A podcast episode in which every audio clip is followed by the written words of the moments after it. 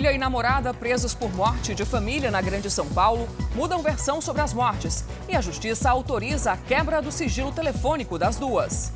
Chega a 12 mil o número de vítimas do coronavírus no mundo. Mais de 250 pessoas morreram. E no Brasil já são 13 os casos suspeitos. Cantora famosa confessa que sofreu abuso psicológico durante namoro com astro pop. Você vai ver quem são eles, o que aconteceu e como agir se você também for vítima desse tipo de relacionamento. E por que alguns dos profissionais mais bem pagos do mundo decidem dar um tempo na carreira no auge do sucesso. O Fala Brasil, edição de sábado. Volta já.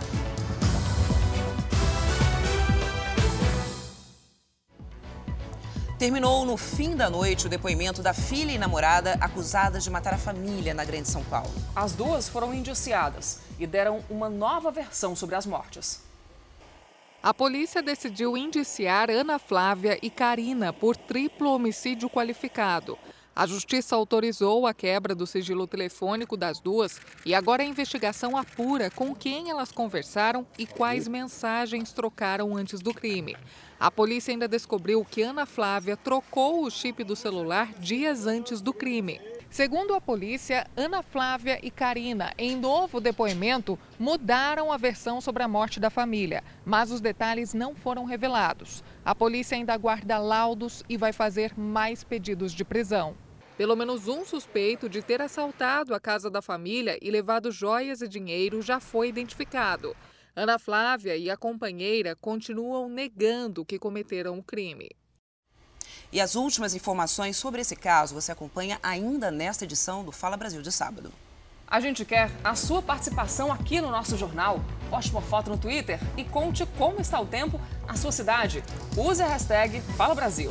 No próximo bloco, cantora internacional confessa que viveu relacionamento abusivo. Famosos, ricos e infelizes, influenciadores digitais sofrem de depressão e desistem da carreira.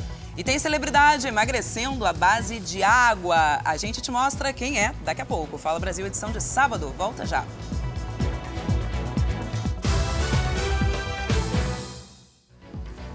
Fala Brasil Especial de sábado está de volta e você vai ver que os pagamentos de aposentadoria para pessoas que já morreram estão entre as principais fraudes cometidas contra a Previdência no Brasil. Pois é, e para evitar problemas, o INSS exige que os idosos façam chamada prova de vida uma vez ao ano. O Fala Brasil vai te ensinar agora como fazer a comprovação e garantir a renda sem complicações.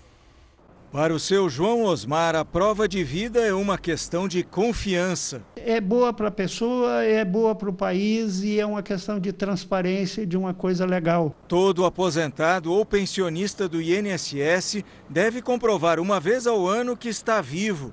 O procedimento obrigatório pode ser feito na agência bancária onde o segurado recebe o benefício. Basta apresentar um documento de identificação mas é preciso ir pessoalmente ao banco. Quem não puder comparecer à agência bancária por motivo de doença ou dificuldades de locomoção, deve entrar em contato com um dos canais de atendimento para agendar uma visita. Um funcionário da Previdência irá à casa do aposentado ou pensionista.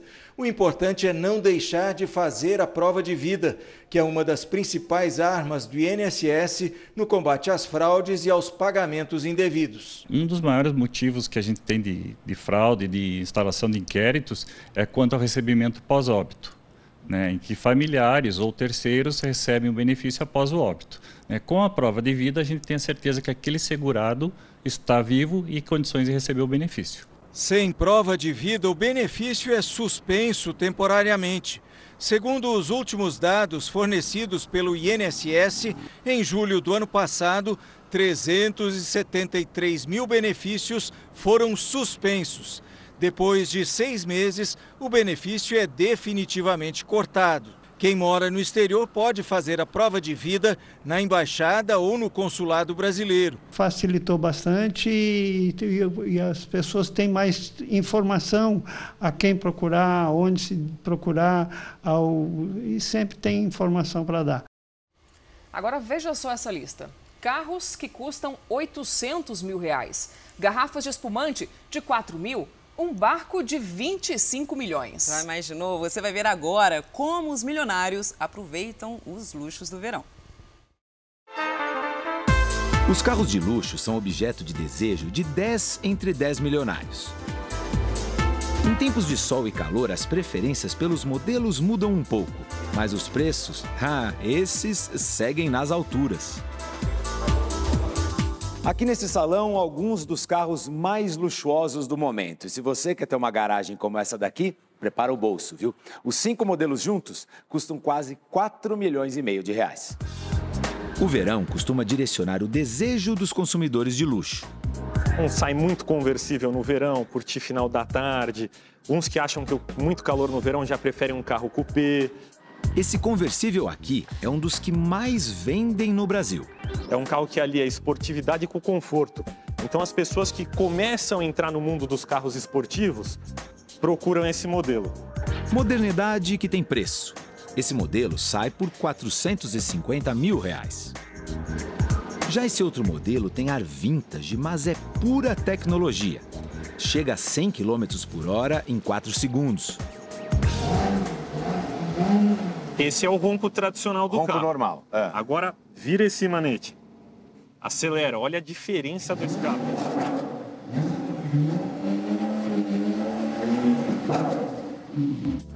O preço de tanta presença? 820 mil reais. E tem mais luxo.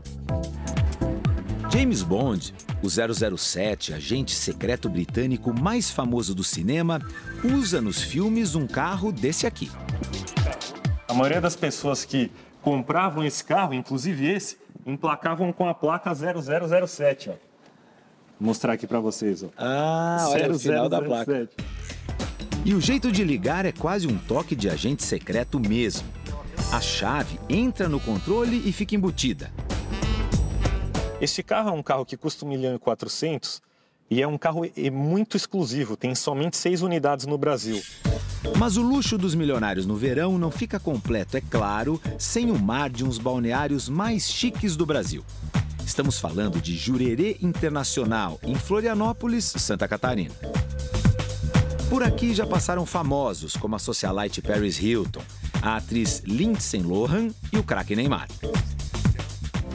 Um passeio rápido e fica difícil escolher em qual das mansões se hospedar. Essa daqui é uma das casas disponíveis para locação no período do verão aqui em Jurerê. O preço da diária já já vou contar para você. Mas antes, vamos conhecer os detalhes dessa casa. E olha, só pela entrada você já vai conseguir imaginar que ela não tem nada de convencional. Olha só. Vamos entrar. O Bob está mais que acostumado a alugar essa casa. Normalmente vem empresários, eh, vem jogadores de futebol, às vezes vem pessoa que até aluga sozinho. A casa tem 1.100 metros quadrados. Todos os ambientes são bem iluminados e decorados com requinte. Essa área externa parece até um clube, olha só. A vista daqui é especial. De volta para dentro da casa, o elevador nos leva ao segundo andar, ala dos quartos. São quatro suítes. Essa é a vista da suíte master da casa, que aliás também impressiona pelo tamanho, né? Aqui são 70 metros quadrados, somando o quarto, o closet e o banheiro. Vem cá dar uma olhada, olha. Mas agora sim, vamos saber o preço do aluguel. Para curtir um dia essa vista e essa casa na alta temporada por aqui, quanto custa? 12 mil reais 12 mil reais por dia. por dia. Quem se hospeda por aqui também aproveita para curtir os clubes de praia privativos, os chamados beach clubs. Esse beach club já foi destino da modelo Alessandra Ambrosio e de muitas celebridades.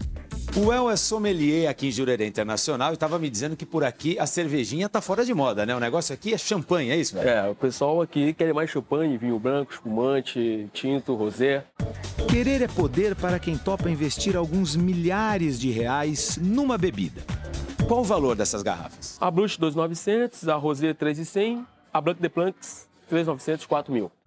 E agora, o auge do luxo desse verão em águas catarinenses. O Francesco está nos recebendo nessa marina para nos mostrar com exclusividade um dos barcos mais luxuosos dessa temporada. Logo de cara, ele mostra uma plataforma que pode ser uma praia particular. Essa é a popa do barco, a parte de trás. Comporta uma mesa grande para oito pessoas. Tem um pequeno bar, pia e geladeira. Todos os móveis são planejados. Essa área gourmet tem o teto retrátil. Abre e fecha de acordo com o gosto do cliente.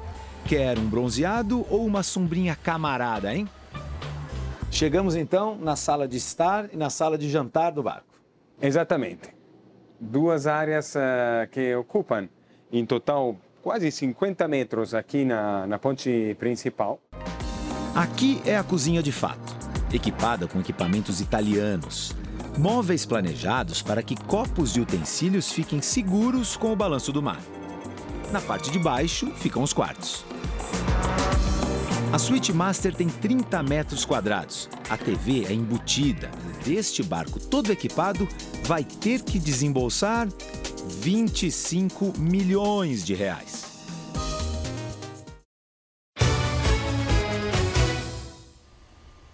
Anda chovendo muito Brasil afora, né? Mas quando chove, tem opção para sair de casa, hein, Tati? Tem sim, tem sim. A gente mostra agora no qual é a boa. Opções para se divertir, mesmo se o tempo não colaborar. Uma das opções de entretenimento para todas as idades em lugares fechados são as salas de escape. A febre invadiu São Paulo e diversas cidades do país. O jogo propõe aos participantes se escaparem de ambientes temáticos. Para isso, os jogadores precisam solucionar alguns mistérios, charadas, enigmas em até 60 minutos. Para aí então saírem da sala. E aí, como foi? Foi muito difícil. Eu achei difícil, difícil. Qual a sensação? Como foi? Foi bom, mas foi bem difícil. Bem difícil, a gente precisou de bastante dica. Bastante ansiedade para poder sair, foi bem legal para poder sair. A ansiedade foi espetacular. Foi... A emoção de sair foi muito boa. Os estabelecimentos especializados em jogos de fuga oferecem as mais diferentes salas e temas. Piratas sob o comando de um temido capitão. Possíveis vítimas de um trem desgovernado em um caos no metrô. E até escravos prestes a serem libertos. São algumas das possíveis vivências na brincadeira. O Escape Game é um jogo que desafia o raciocínio, a criatividade e a perspicácia dos participantes, além da capacidade de realizar trabalhos em grupo. Desenvolver a liderança, trabalho em equipe, desenvolver a lógica, desvendar enigmas. Então, é, tem muita coisa além do jogo. Para sair da rotina, além de escapar de salas temáticas, outra opção é dar um pulo nos parques de trampolins. Ou melhor, dar vários pulos. Camas elásticas e piscinas de espuma garantem muita curtição e risadas entre adultos e crianças. Aqui, atividades normais como jogar vôlei, queimada e basquete se tornam ainda mais divertidas. Para este passeio, existem algumas recomendações. Precisa de empolgação, pique, muita energia e uso da meia antiderrapante, que é obrigatório, e roupas leves. Daí é só pular. Energia a criançada tem de sobra, viu?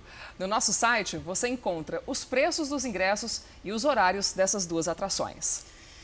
E olha só que bacana, gente. A cultura nordestina pode ser admirada em um museu de encher os olhos lá no Recife. E ninguém menos que o Rei do Baião é quem abre caminho para a gente conhecer a história do povo sertanejo.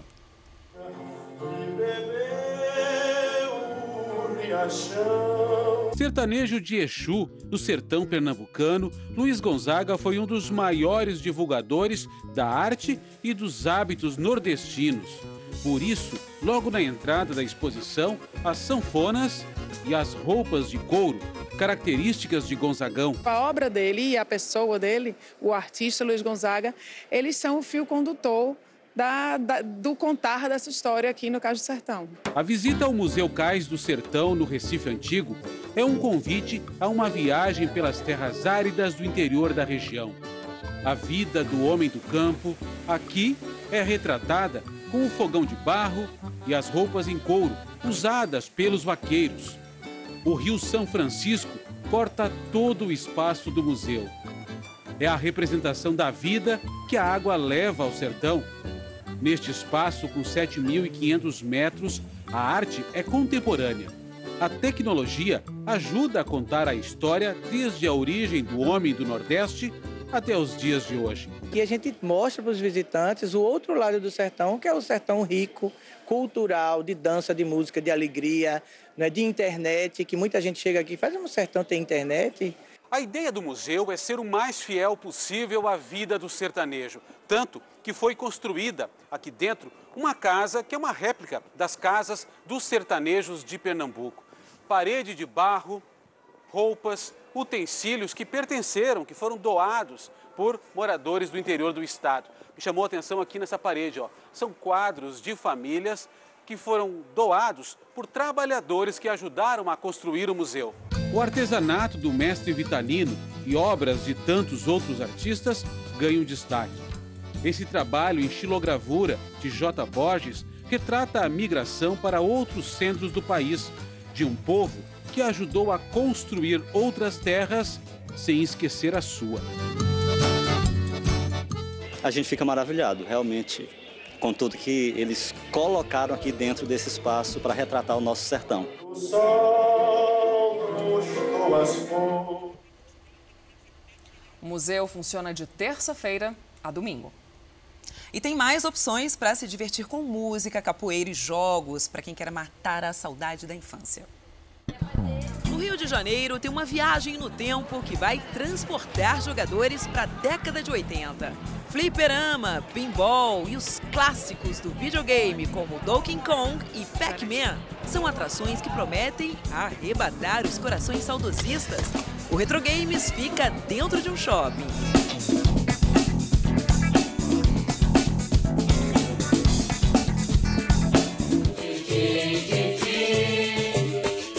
Salvador acontece o oitavo Festival Internacional de Capoeiragem. O evento reúne participantes de mais de 15 países, com mestres, contramestres, professores e capoeiristas que vão participar de oficinas, palestras e vivências. Jogador de capoeira. Estranho seria se eu não me apaixonasse por você. E hoje tem show do Nando Reis e seu Jorge no litoral de São Paulo. Em Praia Grande, esses dois grandes nomes da música brasileira estarão no cartódromo, como parte do Festival de Verão. Que vontade de chorar,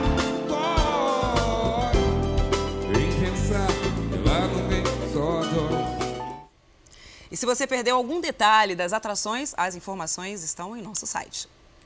Pesquisadores brasileiros, argentinos e norte-americanos apresentaram uma nova espécie de animal pré-histórico que viveu no Brasil.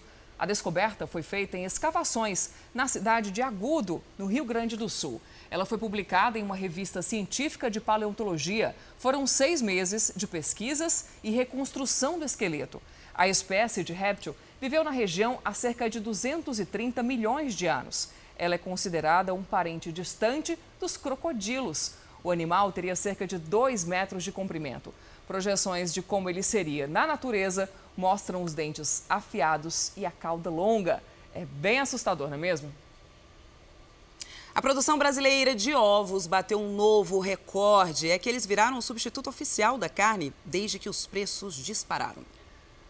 A cidade de Bastos, no interior de São Paulo, é a maior produtora de ovos do país. Por lá, os avicultores estão animados com a mudança no cardápio dos brasileiros. O ritmo de trabalho na granja é intenso. O setor está aquecido. Segundo a estatística da produção pecuária do IBGE, a produção somada dos meses de julho, agosto e setembro do ano passado chegou a 964 milhões de dúzias de ovos, um recorde desde que a pesquisa começou a ser feita há mais de 30 anos. O aumento nas exportações de carne fez o preço dos ovos subir no país. Eles viraram o substituto oficial no cardápio do brasileiro. É mais ovo, né? Porque mistura ninguém compra mais carne, né? É mais ovo. Está subindo, está subindo tudo. A produção maior é explicada também por novos investimentos. Um exemplo é esta granja que fica em Bastos, cidade a 567 quilômetros de São Paulo. O município é chamado de capital nacional do ovo. De lá saem diariamente 360 mil ovos. Em um dos aviários, a produção era de 20 mil ovos. Com a reforma no galpão, a produção triplicou. Uma reforma é, e climatização também. Né? A gente reformou para otimizar a produção. Crescimento também nesta outra granja, em Regente Feijó, ainda no interior de São Paulo. A zootecnista responsável atribui os números à grande procura. Ela disse que o ovo literalmente deixou de ser o vilão na mesa dos brasileiros. E pesquisas é, cada vez mais apontam os benefícios do consumo de ovos e isso tem influenciado muito no aumento do, do, consumo. A caixa, com 12 bandejas, com 30 dúzias de ovos, é vendida em média por 85 reais, valor considerado bom pelo produtor. Mas as mudanças nos preços das matérias-primas e dos equipamentos preocupam. Afinal, o gasto mensal para manter o plantel não é baixo. São 81 mil toneladas de ração 51 mil de milho e 18 mil toneladas de farelo de soja. As expectativas sempre são as melhores, mas devido aos insumos caros, né, como milho, soja, é, o, dólar, o dólar que a gente compra muito produto dolarizado, então a gente fica ainda meio querendo engatar a segunda, mas né, vamos de primeiro, vamos para frente. Né? O sobe e desce dos preços já chegou ao consumidor. Neste supermercado, os ovos ficam mais caros toda semana. É fácil encontrar cliente assim. Pega, devolve, pensa. Seu Adelino pegou a bandeja e colocou no carrinho, mas devolveu. Eu resolvi que não levar. Tem que pensar. Está um pouquinho caro, né? A produção cada vez maior tem levado produtores a transferirem as atividades para municípios vizinhos. O presidente do Sindicato Rural diz que isso acontece porque a cidade de Bastos não comporta grandes ampliações no setor. Pessoal que estão investindo não, não estão encontrando uh, locais apropriados mais para ampliar a granja aqui no município de Bastos. Então estão procurando as cidades vizinhas e tentando realmente ampliar um pouco mais.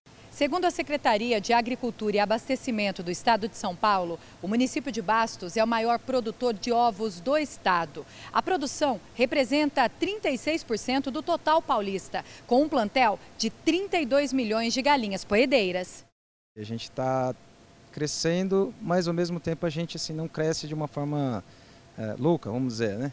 Ah, vai de acordo com o meu mercado. Além dos investimentos na estrutura das granjas, outra adaptação ganhou destaque nos últimos anos. Que as galinhas sejam mais é, liberais, mais soltas para criar. As gaiolas são todas confinadas, então estão procurando um meio de adaptar essa situação. Por isso é importante conhecer bem o sistema produtivo. Só assim é possível otimizar a qualidade do ovo, tendo a nutrição e o manejo como fatores-chave. Cada vez mais o manejo tem ficado mais moderno, mais tecnificado. Hoje a gente conta com esteiras, coleta automatizada. A composição do ovo fornece 6,25 gramas de proteína e perde apenas para o leite materno em quantidade de aminoácidos. Pensar em qualidade é investir na saúde. Tudo isso favorece o ovo ser um alimento de alto valor biológico, ele é rico em proteína, vitaminas, minerais. Ele é um alimento completo.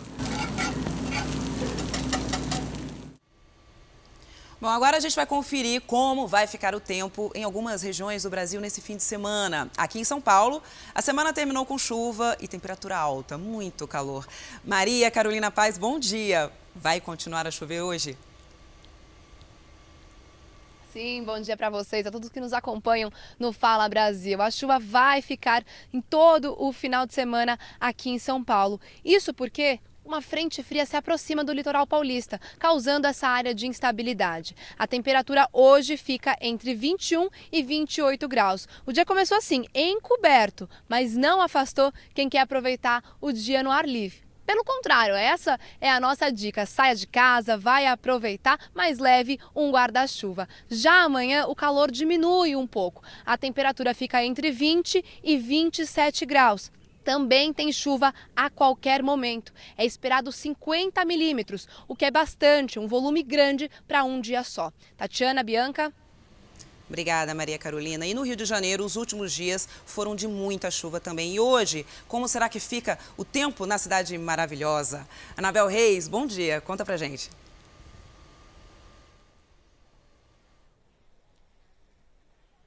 Bom dia, Tatiana, Bianca. A previsão é bem parecida com a de ontem. Muito calor, mas muita chuva também. Agora os termômetros já marcam 28 graus e o mar está convidativo para um mergulho. Mas a dica é aproveitar agora pela manhã, porque à tarde há previsão de pancadas de chuva, assim como à noite. A máxima está em 30 graus. Amanhã o dia deve ficar nublado durante alguns períodos, o sol se esconde um pouco. A previsão é de chuva a qualquer momento do dia, mas os termômetros variam entre 25 e 29 graus. Tatiana, Bianca. Bom Obrigada, dia. Anabel, pelas informações. Tempo bonito lá no Rio, né? Nossa, céu azulzinho, né?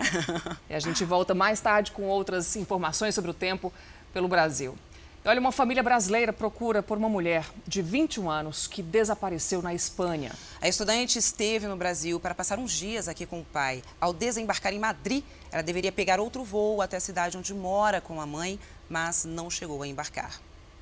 Essa é a Estela Cristina Romero, uma brasileira de 21 anos considerada desaparecida desde o dia 28 de janeiro. O caso ganhou repercussão na imprensa espanhola, já que a jovem foi vista pela última vez em um aeroporto de Madrid. Há seis anos, Estela mora com a mãe na Espanha. Os pais são divorciados. Em dezembro, ela veio passar uns dias com o pai que mora na cidade de São Paulo. No dia 28 de janeiro, data prevista para o retorno à Espanha, ela embarcou do aeroporto de Guarulhos. Já foi confirmado que a jovem desceu em Madrid, onde pegaria um outro avião com destino a Granada, cidade onde mora, o que não aconteceu. A avó lembra de um desentendimento que a neta teve com a mãe antes da viagem ao Brasil. Ela não teria sido autorizada a trabalhar para um grupo coreano. A avó suspeita que Estela tenha desobedecido à mãe. Minha filha descobriu que ela estava se envolvendo com pessoas e deixar a vida que ela tem e acompanhar eles, eles oferecendo um trabalho de maquiadora para ela. E aí a minha filha se preocupou, né? A mochila de Estela foi encontrada no aeroporto de Madrid. Mas essa é a única informação que a família recebeu da polícia até agora. Ainda segundo a avó, o irmão de Estela, que mora no Brasil, viu a jovem em São Paulo conversando por telefone em inglês com uma outra pessoa, mas ninguém sabe dizer quem seria. A família está apreensiva, já que a mãe de Estela, Cássia Cristina Vieira, está sozinha na Espanha, tentando mais informações sobre o trabalho de investigação da polícia. A gente está conseguindo muito pouco contato com ela, são muitas pessoas procurando ela, né, da própria mídia espanhola e muita gente em cima. Ela falou até que tem pessoas querendo tirar proveito da situação também com as informações que, que tem, manda informações falsas para ela. Enquanto isso, parentes no Brasil usam da única ferramenta que encontraram para tentar localizar Estela Cristina Romero, as redes sociais. Angústia dessa família, né? Noite histórica no Reino Unido. Pela primeira vez na história, um país deixou de fazer parte da União Europeia. Muitas questões políticas e econômicas ainda precisam ser resolvidas mas isso não impediu que milhares de pessoas saíssem às ruas para comemorar e também contestar essa nova fase. Mesmo embaixo de chuva, milhares de britânicos foram às ruas. Com bandeiras com as cores do país, o clima era de festa em frente ao parlamento. Numa celebração parecida com o Ano Novo, teve até contagem regressiva.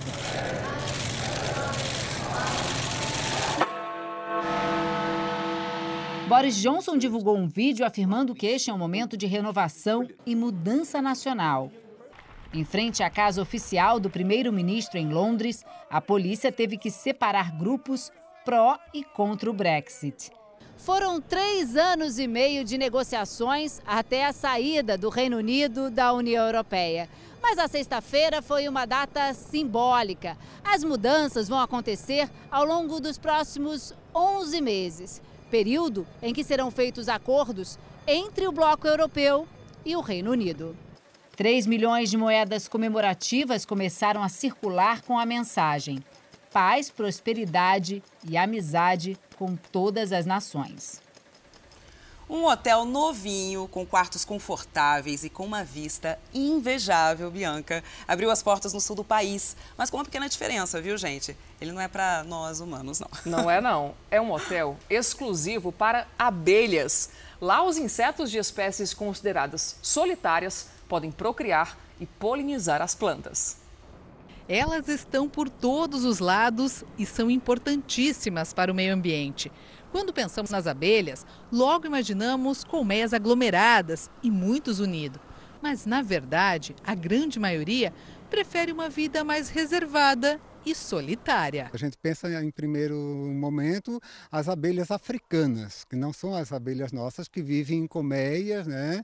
Mas nós temos uma imensidade, milhares de outras espécies de abelhas também que vivem em colônias, mas nesse caso nosso aqui assim, a gente construiu para as abelhas solitárias. São aquelas abelhas que vivem sozinhas, que são principalmente responsáveis pela polinização das espécies da grande diversidade vegetal que a gente tem no planeta. Assim surgiu o Hotel para Abelhas Solitárias. Os primeiros quartos construídos foram os de tijolos de barro. Depois veio a estrutura para todo o complexo hoteleiro, que ganhou novos cômodos de bambus e troncos. Tudo reaproveitado das praças de São José. Os orifícios eles foram construídos, né? É, em, em etapas, com a ajuda de escoteiros, e eles trabalharam sim esses troncos, o barro, a madeira, para que pudesse ser criado o hotel. Com uma vista privilegiada do Jardim Botânico, o hotel tem mais de 300 quartos. Foi finalizado em novembro do ano passado mas já tem hóspedes ocupando o espaço.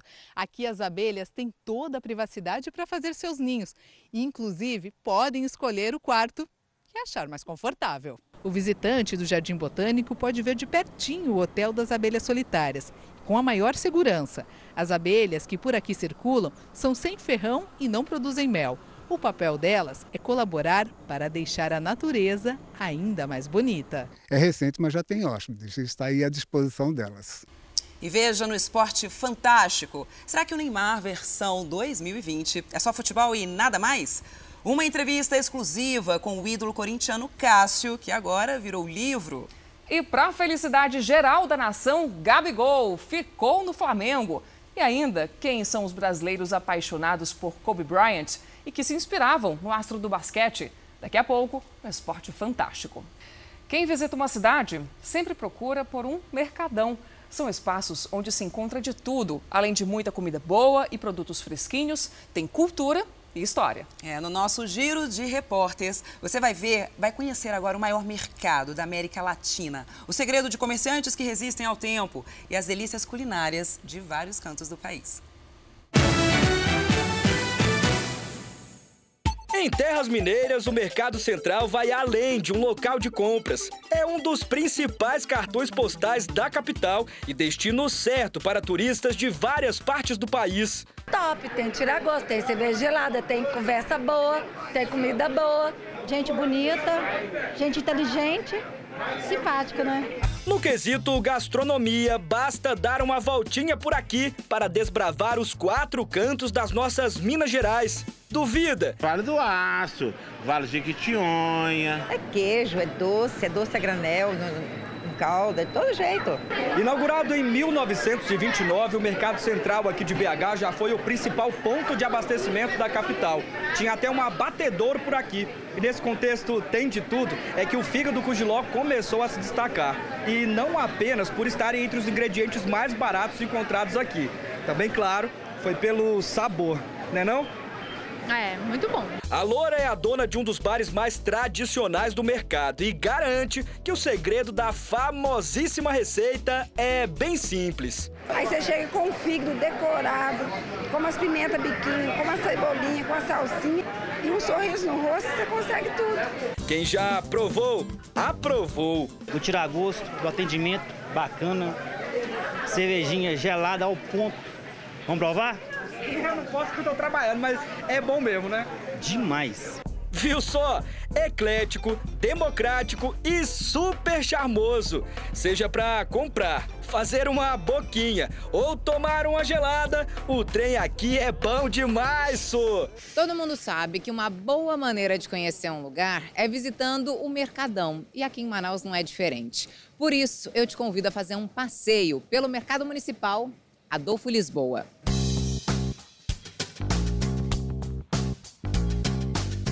Este pavilhão central é de 1883, época em que a capital amazonense era considerada uma das cidades mais prósperas do Brasil, por causa das riquezas vindas da exploração dos seringais.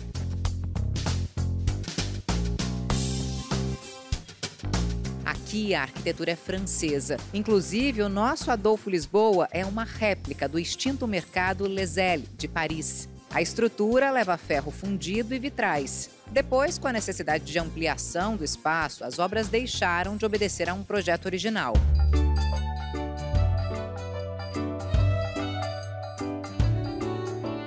O mercado é dividido em pavilhões. Aqui são vendidas as carnes. Do outro lado, os peixes espaço mais frequentado pelos manauaras. Por mês, cerca de 15 mil visitantes passam pelos 182 boxes do Adolfo Lisboa. Se precisar de alguma receitinha natural, a dona Judite é a mais indicada. São 83 anos de idade e muito conhecimento. As minhas ervas são tudo na vida, porque eu desde de nova que eu lido com isso, né? Então eu me acostumei que eu gosto muito das minhas ervas. Falando em experiência, o que dizer do seu José, hein? Aos 91 anos, 67 deles dedicados ao mercado, é um dos primeiros vendedores daqui. O senhor é feliz trabalhando aqui no mercado? Muito feliz, graças a Deus. Difícil é sair daqui sem pelo menos uma lembrancinha. Tem para todo mundo. Bolsas, instrumentos musicais, cestas, arcos e flechas. Peças que vêm de todos os cantos do estado. Você acha que o mercado guarda de um lugar? A história, né, da cidade, de cada cidade. Eu faço sempre questão de conhecer. É a expressão cultural de uma cidade, né? Então, tudo acontece no mercado municipal.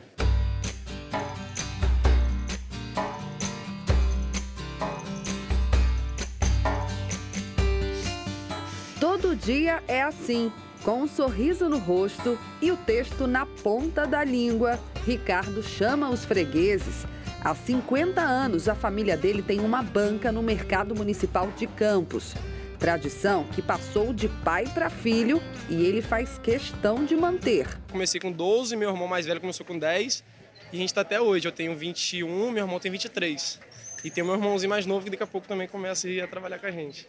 O prédio histórico foi inaugurado em 1921. Em 81, o mercado ganhou um galpão metálico ao lado tudo por conta do aumento no número de feirantes e de público. Atualmente são 465 bancas e 46 boxes de peixaria. Gente que acorda muito cedo diariamente para levar ao consumidor as mais variadas frutas, legumes, queijos, biscoitos, produtos fresquinhos. Sempre que eu posso, sempre que eu vejo o centro, passo aqui para levar as verduras. É melhor, pode escolher, tem variedade.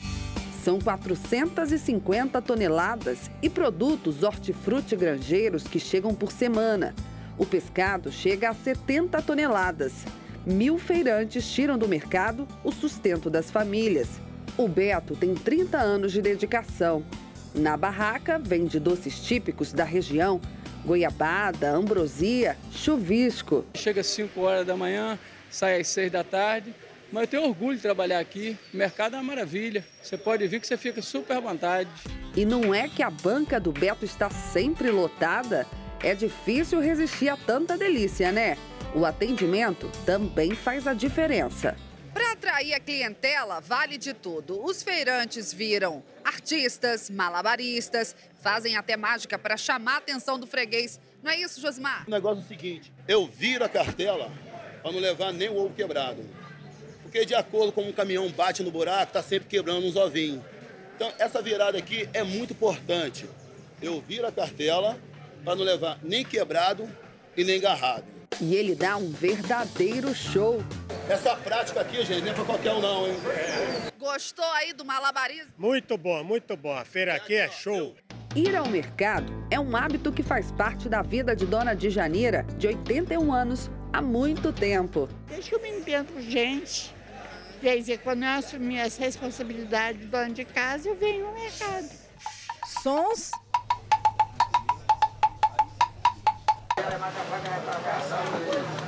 cores, sabores. A cultura paraense vive aqui. O Ver o Peso tem 392 anos e é considerado a maior feira livre da América Latina. Aproximadamente 50 mil pessoas visitam o local por dia, movimentando cerca de um milhão de reais. De tudo um pouco a gente encontra aqui no, no Vero Peso. Com um roteiro simples, dá para conhecer muita coisa. Precisando abastecer a geladeira? Frutas e verduras fresquinhas. A castanha do Pará também é muito procurada.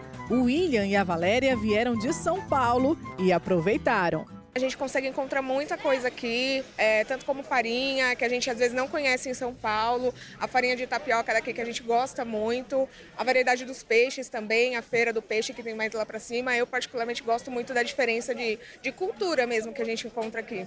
E se bater aquela fome, um lanche ou, se preferir, pode se jogar no famoso açaí com peixe frito, farinha para acompanhar. Vim aqui para provar o açaí, o famoso açaí que lá a gente não tem açaí com peixe, com a farinha, com açúcar. Não penso natural, nunca, nunca comi. Então vim para experimentar. As lembranças também são encontradas aqui no setor de artesanato. Acessórios, arte, tudo produzido à mão, como essa corujinha aqui. Ela foi feita com ouriço, uma fruta que carrega uma semente muito conhecida, a castanha do Pará. Quem vem para o Ver o Peso encontra uma mistura do que há de melhor nos nossos rios e florestas. É uma experiência que marca pela riqueza cultural e pelo acolhimento do povo. Aqui que é o ponto turístico. Então isso aqui é muito bom. É com esse sorriso, é só. Aí eu ainda danço, olha aqui no meio do pichu. Ah, que coisa boa. Como não se contagiar com esse sorriso, né? Olha, agora vocês vão acompanhar os destaques do próximo Domingo Espetacular. Polêmica, porque milhares de mulheres decidiram retirar os implantes de silicone. A gente conta os detalhes. Linguiça, peixe cru e frango ao molho. Isso é comida para o café da manhã? Descubra no Mitos e Verdades. Você namoraria alguém que conheceu num grupo de troca de mensagens, mas nunca viu? O Catfish descobriu que a garota que encantou o Lucas usa a foto de uma pessoa, o nome de outra, mas está mais perto do que ele imagina. A gente se vê amanhã no Domingo Espetacular, depois da hora do faro. Até lá!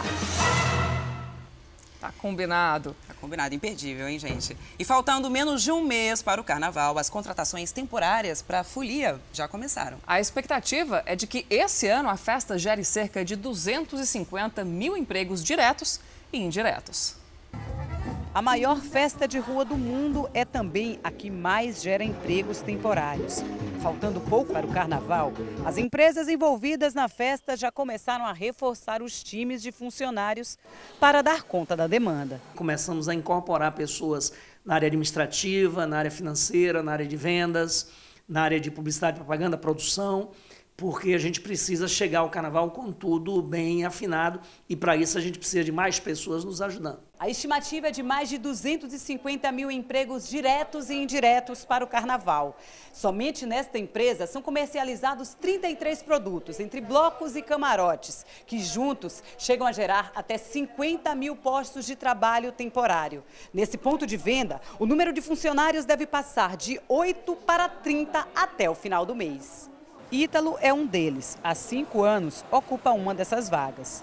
Eu tiro esse tempo de férias aqui da faculdade, do trabalho, do estágio, para poder tirar essa grana extra aqui. E a prefeitura também abriu o processo seletivo para a contratação em regime especial para a atuação no carnaval. Nós temos 12 vagas para engenheiro civil que irão atu atuar na fiscalização de camarotes praticáveis durante o circuito do carnaval. Além disso, nós temos 140 vagas que são para educadores sociais. Vamos agora então até o nordeste do país conferir como fica a temperatura neste fim de semana em Salvador. Quem está lá é a Ticiane Bicelli. Ticiane, bom dia para você. Muito calor por aí? Bom dia, meninas. Fim de semana que promete ser bem quente aqui em Salvador, viu? Nesse sábado, o sol aparece entre nuvens, poucas nuvens, como vocês podem ver aqui ao fundo nesse trecho da cidade, final da orla de Ondina, e com possibilidade mínima de uma chuvazinha rápida, passageira, só para dar mesmo aquela refrescada. A temperatura chega a 31 graus neste sábado e amanhã, no domingo, o sol estará ainda mais forte, com menos nuvens por aqui Também tem uma pequena possibilidade de chuva isolada, mas nada que vá comprometer quem quer aproveitar a praia ou a festa popular do Rio Vermelho, 2 de fevereiro, que já começa na noite de hoje e segue amanhã durante todo o dia com muito sol no bairro do Rio Vermelho. Então, a dica da gente é chapéu, protetor solar e água, muita água. Bianca, Tatiana. Obrigada, Ticiane. Isso mesmo, final de semana de praia. Nós vamos agora conferir como vai ficar o fim de semana em Porto Alegre. Fernando Mâncio, bom dia para você. Qual a máxima prevista? Bom dia, por aqui os termômetros devem marcar hoje 30 graus e olha que esse tempo vai ficar assim também no litoral gaúcho, tempo firme, tempo bom e em Porto Alegre. O dia amanheceu assim por aqui já, ó, céu azul, poucas nuvens, céu forte. Amanhã deve esquentar ainda mais e pode chover à tarde. A mínima deve ficar aí nos 20 graus, máxima de 32 graus para o domingo. Termômetros que continuam com temperaturas altas também na próxima semana, sempre na casa dos 30 graus. Tatiana, Bianca. Obrigada, Fernando. E nós viajamos agora. Olha, tem muita gente participando do nosso jornal, do nosso programa, com a hashtag Fala Brasil pelo Twitter. A Alessandra Alves disse que em Ubatuba, no litoral paulista, está muito calor, porém está nublado. É isso. E o Diego Marques compartilhou essa foto de contagem em Minas Gerais e comentou que o tempo está muito bonito por lá. E tá mesmo, hein? A foto, a imagem é belíssima. E essa foto aí, ó, quem mandou foi a Raquel Campos. Ela contou que em Goiânia amanheceu com poucas nuvens, apesar de ter chovido bastante à noite. E como é que tá o tempo na sua cidade, hein? Conte pra gente. Posta aí uma foto e compartilhe no Twitter com a hashtag Fala Brasil. Não se esqueça de dizer o seu nome e a sua cidade. Participe! Bom, hoje começou fevereiro, o mês do Carnaval do Brasil, e apesar da festa, tem gente que enfrenta perigo nessa época do ano. É que os roubos de cargas nas estradas crescem muito neste mês. Os, os alvos dos criminosos. Os alvos dos criminosos são as cargas de bebidas e carnes. Muitos caminhoneiros fazem o transporte desses produtos por medo de assaltos. O caminhão do Márcio parece um cofre. Caminhoneiros, na verdade, transportam grandes valores. E o pior é que de nada adianta o reforço na segurança. Quebra tudo, né? Rastreador, de bloqueio rastreador. Rastreador geralmente é mais para o motorista mesmo, para ver onde ele está, tudo. Que quando é para roubar, ele sobe com o caminhão, ninguém sabe nada. O medo faz companhia na cabine. O trecho de Goiânia a Brasília é um dos mais temidos por eles. Os assaltos ali são constantes. Na hora que você dá uma bobeada, esse, esse se aborda e pronto. Esse vídeo mostra o desfecho de uma tentativa de roubo na BR-060, próximo a Professor Jamil. Os bandidos do carro vermelho já haviam apontado a arma para o caminhoneiro. Eles descem armados, mas o motorista acena para a viatura que estava ali. Os assaltantes foram presos. O roubo de cargas aumenta em algumas épocas do ano. É um movimento sazonal. Perto do Natal, por exemplo, os criminosos roubam muito eletrônicos. Em período de safra, o alvo são máquinas e defensivos agrícolas. Agora, com a proximidade do carnaval, o perigo é maior para quem transporta carne e bebidas. O Lucas até já evita carregar esse tipo de mercadoria. Na realidade é medo mesmo, porque o transporte de bebida hoje é um transporte super arriscado mesmo. Esta carga de bebida avaliada em 100 mil reais foi recuperada na divisa com a Bahia. O roubo foi encomendado pelo dono de uma distribuidora.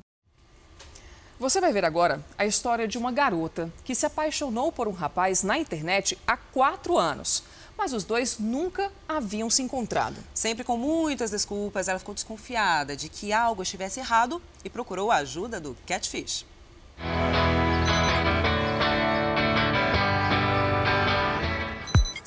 Olá, me chamo Milena, tenho 18 anos e moro em Aimorés, Minas Gerais. Já faz quatro anos que eu tenho um relacionamento com um menino de Fortaleza. Ele se chama Igor. O Igor, apesar de morar longe, foi a pessoa que me acolheu e me entendeu. Foi por isso que eu me apaixonei por ele. Mas mesmo assim, ele nunca aceitou fazer uma chamada de vídeo. Sempre arranjava desculpas para vir me visitar. Descobri que as fotos que ele usava eram de outra pessoa. Isso me magoou, decidi acabar com o namoro. Acabei por perdoar Igor e voltar a me relacionar com ele. Hoje ele usa fotos novas. Tenho medo de investigar e me magoar de novo. Estou muito apaixonada, não sei o que fazer. Então é hora de viajar para Aimorés, em Minas Gerais. Oi, casa. Olha ela. Tudo bem? Tudo jóia, entra, gente. Prazer. Você conheceu o Igor com 14 anos, 14 para 15 anos, é. Muito cedo, né? Você tem o sobrenome dele? Você sabe coisas da vida dele? Igor Lima, que ele me disse. Igor Lima. Igor Lima, é. 23 anos. 23 anos. Até hoje, por nenhuma pessoa eu senti o que eu senti por ele desde que a gente começou a se falar. Ele, ele me passou o contato de uma amiga e ela, ela me deu assim, 100% de certeza. Ela falou, não, pode confiar mesmo que, que é ele mesmo. Você confia nela? Confio. Quem ela é? O nome dela é Larice. De volta pro hotel, os dois começam a investigação. Ela manda aqui cinco números. Algum desses ele vai atender, vamos ver. Algumas tentativas e. Este número de telefone não existe.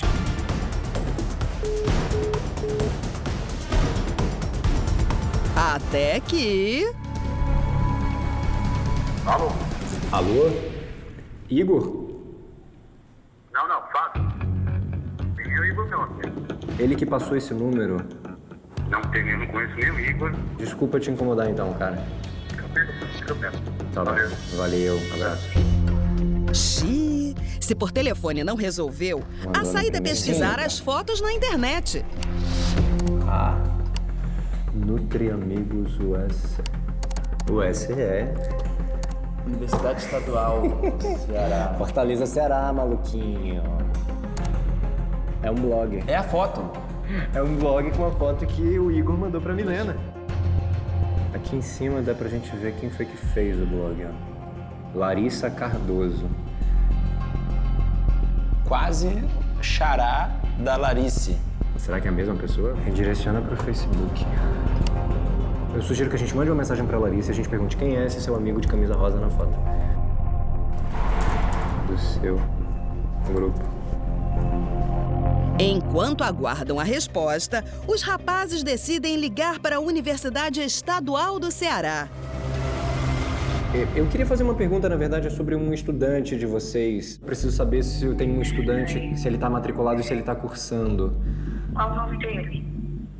Igor, com H, H-I-G-O-R, Igor, Lima. H-I-G-O-R. Lima. Só Igor Lima mesmo? Eu não estou encontrando aqui na no nutrição não. Se o Igor não é o menino da foto, quem pode saber a verdadeira identidade é a Larissa. Pode falar no telefone?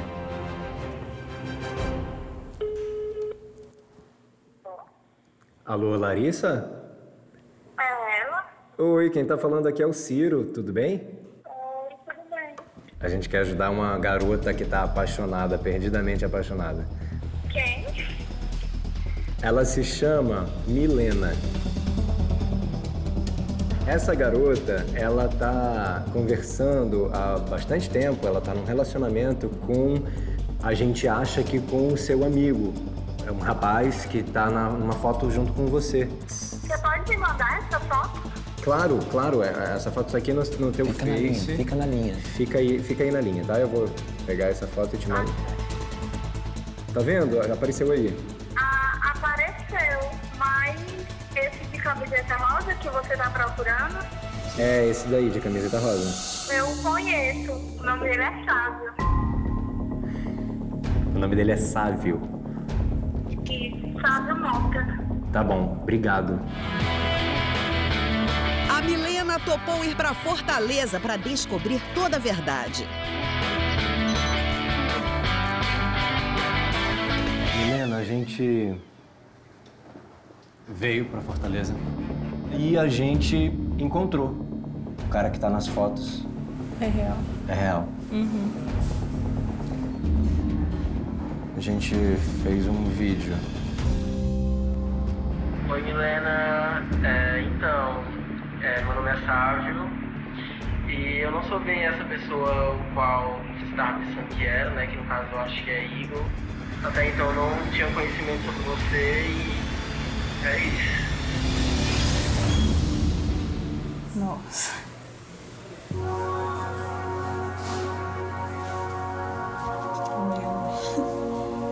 Eu, eu nem sei o que, que eu falo, porque eu, eu não esperava. Realmente não esperava isso.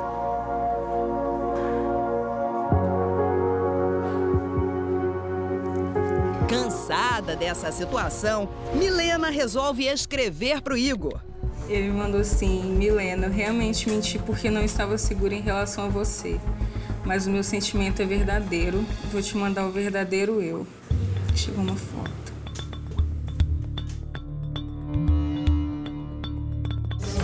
Ciro e Ricardo analisam a foto e descobrem que o jovem pertence a uma equipe de motoqueiros. Oi, é o Renan? Oi, eu que deseja? Oi, Renan, quem tá falando aqui é o Ciro, tudo bem? Oi, Ciro. Eu tô aqui com meu amigo Ricardo, a gente tava pesquisando uns vídeos sobre a equipe Pipocados.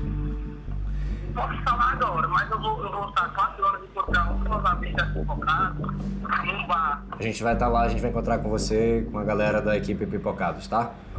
Bom, beleza, fica com Deus. Valeu. Valeu, obrigado. Então, partiu encontrar o Renan. Renan? Tudo bem? Tudo. Eu sou o Ciro, cara. Eu falei com você no telefone, você tá certo? Como Fala, irmão. Ricardo Gadeira, tranquilo? E a gente queria perguntar se você conhece uma amiga nossa que procurou o programa. Ela chama Milena. Não, na verdade eu não posso mais falar porque eu tô até atrasado agora. Fiquei pedi desculpa a vocês. Posso te fazer uma Tem pergunta? que ir. A gente pode combinar com você por telefone? Pode, mas agora eu não posso falar muito. Você acha que- Nossa, desculpa aí, eu, eu vou ter que ir, viu? Eu tô muito atrasado, eu vou tentar escutar a moto agora. A atitude do Renan deixou os dois sem reação. É hora de voltar pro hotel e contar o que aconteceu para Milena. A gente pesquisou essa foto bastante. A gente viu que é Pipocados, com K. Eles têm uns canais no YouTube com vários vídeos é, da equipe Pipocados e um desses canais, o dono do canal, é a mesma pessoa da sua foto. Sério? É. Nossa. É, o nome que aparece no canal é Renan. Você conhece algum Renan? Mais uma reviravolta. Mais uma reviravolta, mais uma mentira. Mas uma lembrança da Milena pode ajudar o Ciro e o Ricardo a encontrar o Renan. Eu tenho lá em casa um coração que ele me mandou há uns, uns dois anos atrás. Eu tava pensando ontem, aí eu, eu lembrei disso. Pelo correio? Mandou pelo correio. Eu tenho guardado, tem a embalagem guardada também. Eu posso pedir pra minha mãe tirar foto e, e mandar. Que mandou. Mas quem mandou aqui foi de Larice Patrícia Lima dos Santos. Larice?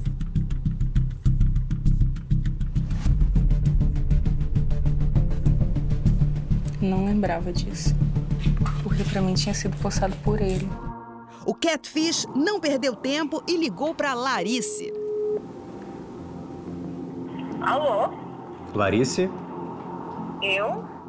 a gente está querendo conversar com você sobre o Igor Lima. Você toparia receber a gente? Claro, claro que sim. A gente vai na sua casa, pode ser assim? Pode ser. Obrigado. Vamos lá, né? Oi. Você é a Larice? Isso. Você é o Ricardo? Opa! Ah, a gente se encontrou ontem. Como você tá? A gente trouxe uma amiga nossa. A gente trouxe a Milena.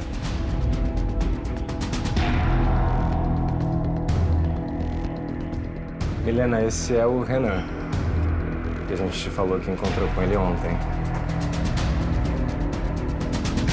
A tensão só aumenta. Por que que naquele início, quatro anos atrás, você não podia ter me falado quem era você, qual era seu nome? Porque assim, eu tinha medo, né? Eu tinha medo e também não imaginaria a proporção que poderia chegar, entendeu? Eu tinha receio, eu tinha. Eu ficava naquela, meu Deus, será que é essa pessoa do outro lado ela é real também? Vocês são amigos? Somos. Somos. Fomos criados juntos. Como Amigos de infância. O Igor Lima, com quem a Milena vem conversando há quatro anos, é o Renan.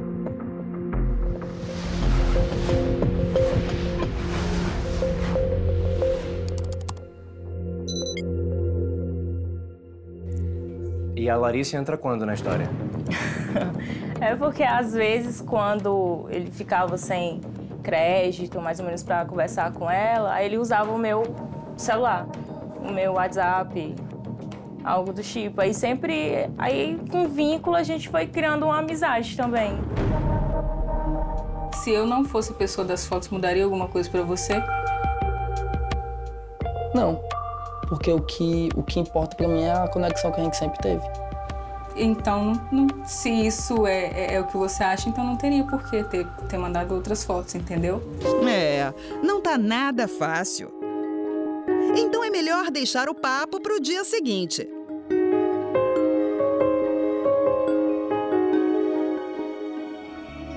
Você teria coragem de ir pra Minas? Pra você ver? Com certeza. Eu acho que assim, depende da gente, né? Porque agora a gente saiu do virtual e a gente se conheceu ao vivo. Eu acho assim, acho que a gente precisa conversar assim muito. Se a gente quiser levar alguma coisa daqui, sabe? Fala, Renan! E aí, Renan? Opa, boa tarde. Tudo bem, cara? Conta aí pra gente como que foi esse tempo. Quando vocês foram embora, né? Eu fui pra São Paulo. É, a gente começou a se desentender, né? E a gente não conversou mais.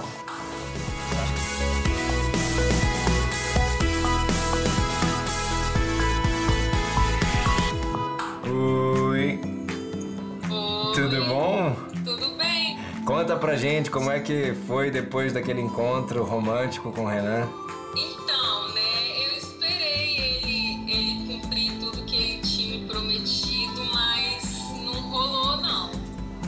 É, depois que eu cheguei de Fortaleza, a gente meio que conversou assim uns três dias e depois ele sumiu. Mas se vocês não se falaram mais, como é que tá tudo maravilhoso, melhor impossível? Então, eu tô conhecendo uma outra pessoa. Assim, Olha. também, ela não é daqui também, é de outro lugar, mas ela sempre vem, todo final de semana vem me ver e tá, tá tudo maravilhoso.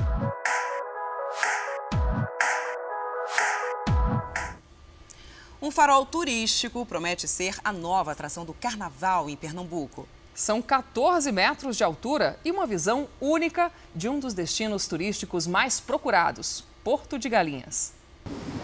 Se olhando aqui da areia, Porto de Galinhas já é bonita demais, a 14 metros de altura então, ela fica ainda mais encantadora. Do alto desse farol, a nova atração turística da Badalada Praia que fica no litoral sul pernambucano, é possível ver em 360 graus o que a natureza tem de melhor. Eu considero como uma das paisagens mais lindas do Brasil. E olha que o Brasil inteiro tem lindas praias. Porto de Galinhas é famosa pelas piscinas naturais.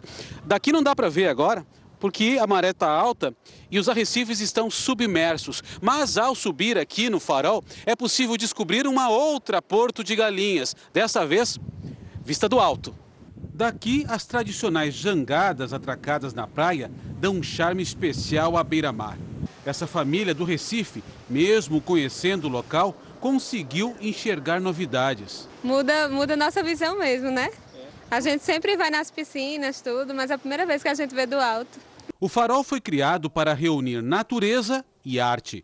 Há também um espaço para exposições. Tem exposições permanentes aqui e, enfim, transformar isso num centro cultural. Porto de Galinhas é um dos principais destinos turísticos no Nordeste. No ano passado, a praia recebeu 1 milhão e 200 mil turistas, gente de várias partes do Brasil e exterior. Estamos maravilladas do hotel, del, del, de como nos atendem, da comida, da gente. Para a temporada de verão, que se estende até após o carnaval, 90% das vagas dos hotéis e pousadas já estão ocupados. A questão de Porto de Galinhas passou a ser um, um, um, destino muito próximo a Recife e, claro, como Recife sendo um dos principais polos do Carnaval do Brasil, eu acho que Porto de Galinhas passou a ser um segundo plano muito bem arquitetado, porque as pessoas vêm para aqui, para o hotel ou para Porto de Galinhas em si, brincam o Carnaval em Recife e no final do dia voltam aqui. Um destino de conforto e beleza a perder de vista. Estou encantada com a vista, com a paisagem e tudo. Para mim, assim, maravilhoso, maravilhoso, maravilhoso. É sem dúvida um belo destino. Bom, chegou a vez de saber como vão ser os próximos dias na capital federal. Vanessa Lima, bom dia. Qual a previsão por aí? Bom dia. Olha, o fim de semana vai ser de muito calor aqui na capital federal. sábado já amanheceu ensolarado e deve ficar assim ao longo de todo o dia, viu? Nós estamos aqui no Parque da Cidade, temperatura no momento está em torno dos 23 graus e muita gente aproveita esta manhã para praticar atividades físicas aqui na pista de Cooper. Ao longo do dia vai esquentar bastante, a máxima prevista para hoje é de 30 graus. No domingo o dia começa parecido, vai fazer um pouco mais de calor. A máxima prevista para amanhã é de 31 graus. O tempo fica abafado e aí por isso pode chover, principalmente no finalzinho do dia. Temperatura mínima para o domingo é de 17 graus aqui na capital federal. Bianca, Tatiana. Obrigada, Vanessa. E agora a gente viaja até o Centro-Oeste. A repórter Manuela Queiroz está em Goiânia. Manuela, bom dia. Qual a temperatura agora?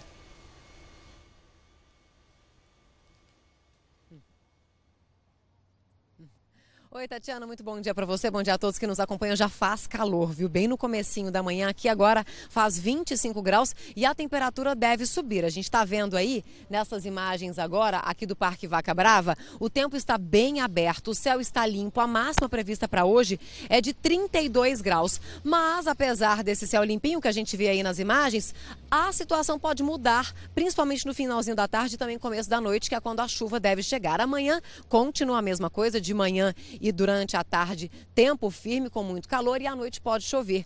A gente teve durante a semana dias de muita chuva e isso deve voltar no meio da semana que vem. Então, chuvas constantes e em muito volume, a partir de quarta-feira o Goiânia então pode aproveitar esse dia lindo para curtir a cidade. Tatiana, Bianca.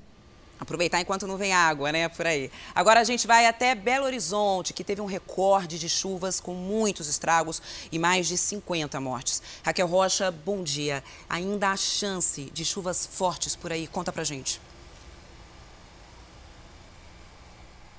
Olá, muito bom dia. Olha, fevereiro já começa com previsão de muita chuva, sim, viu? Hoje, por exemplo, o céu, o céu amanheceu assim, sem nenhuma nuvem.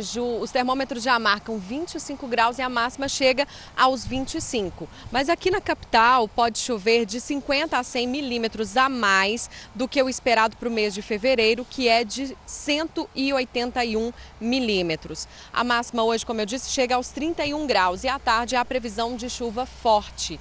É, na, nesse domingo também há previsão de pancadas de chuva à tarde e à noite e a máxima prevista é de 31 graus. Tatiana, Bianca.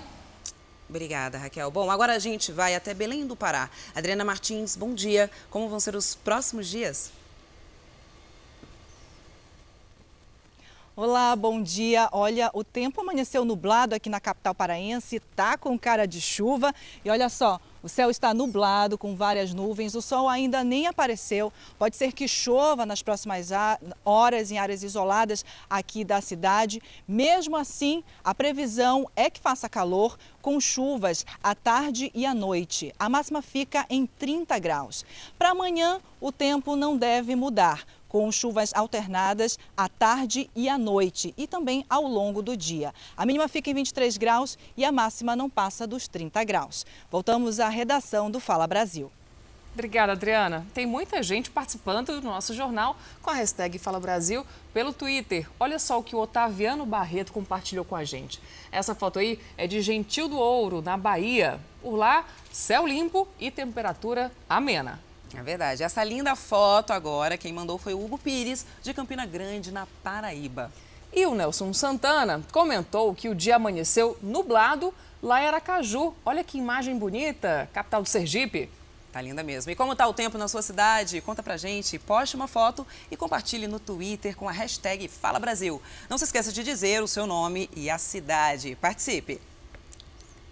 Em Salvador, cidade com uma das festas de carnaval mais tradicionais do país, os folhões estão trocando os abadás dos trios elétricos pelas fantasias tradicionais. E olha que para quem quiser economizar e ainda cair na folia, vale até customizar a própria fantasia.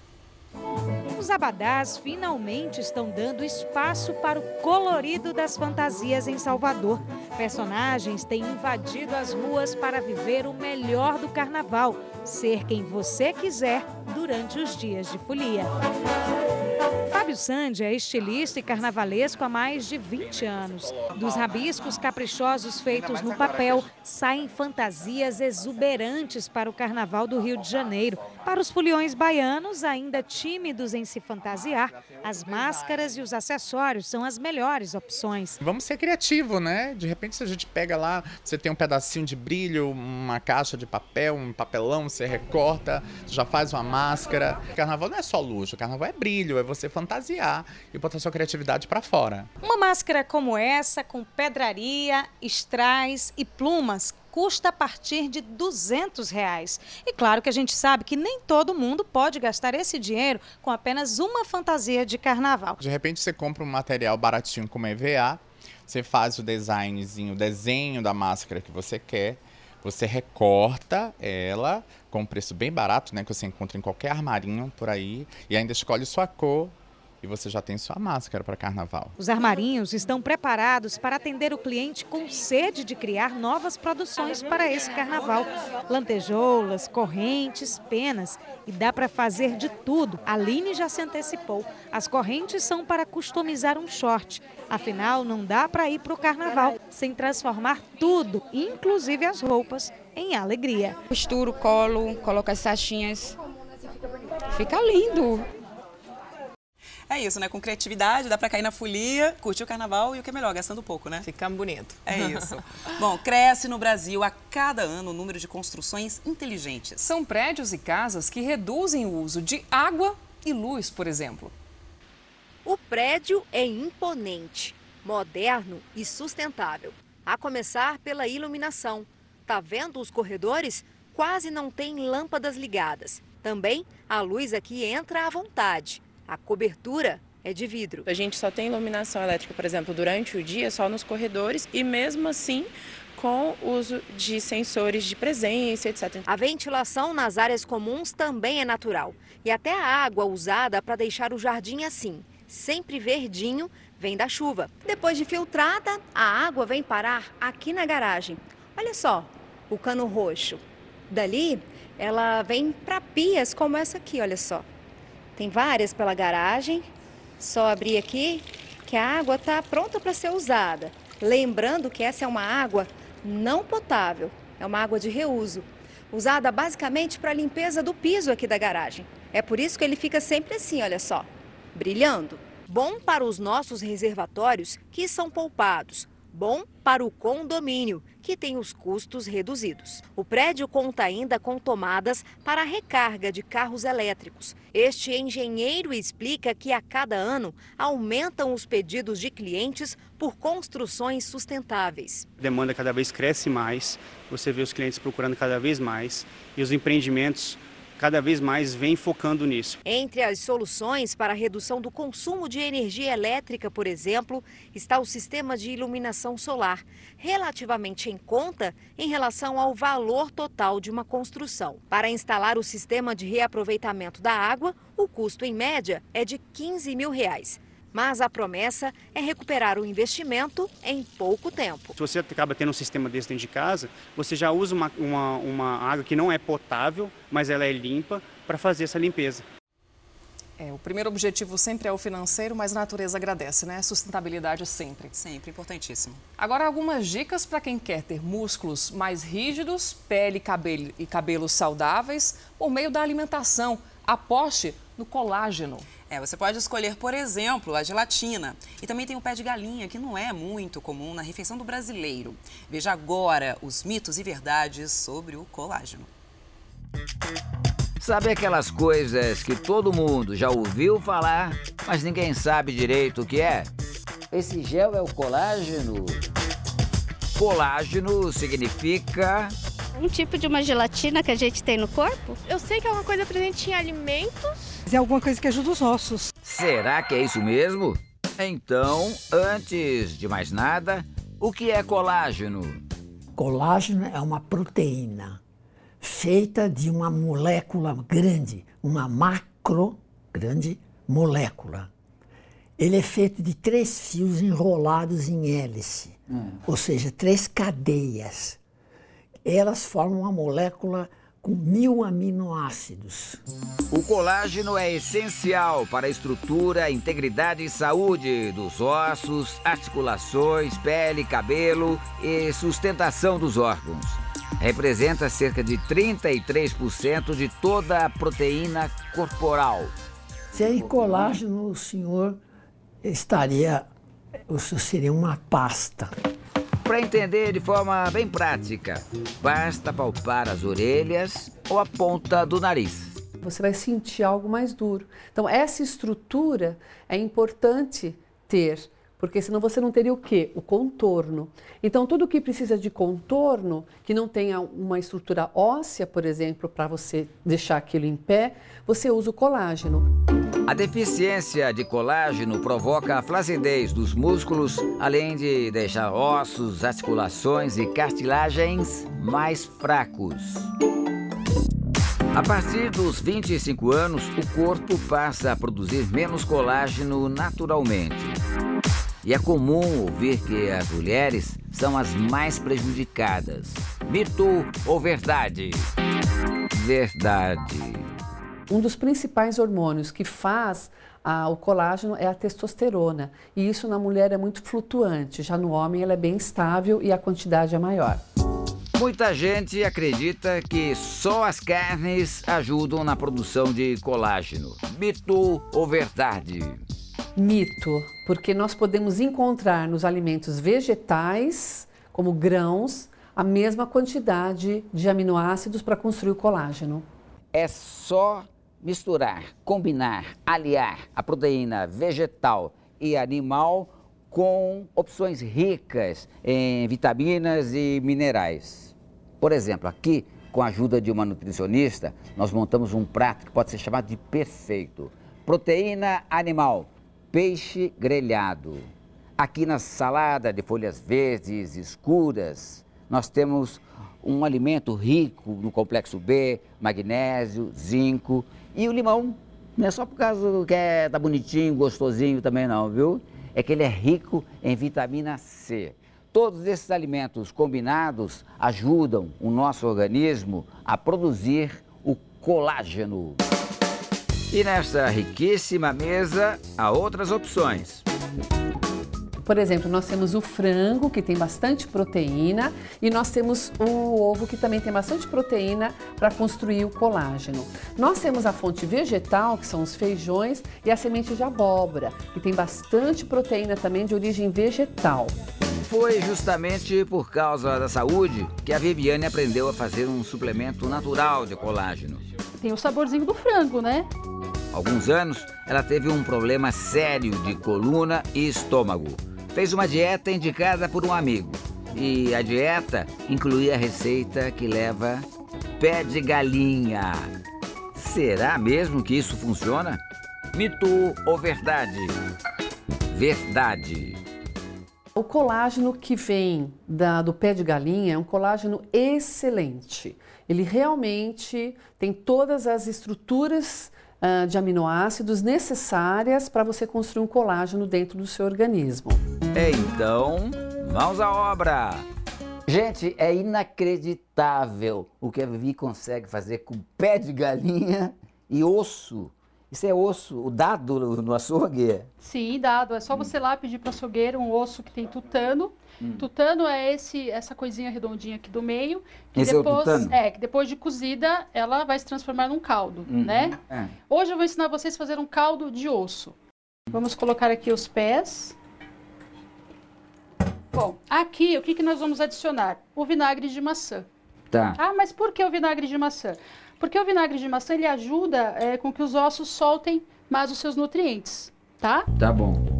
E aí é só encher a panela de água e levar ao fogo por cerca de uma hora e meia.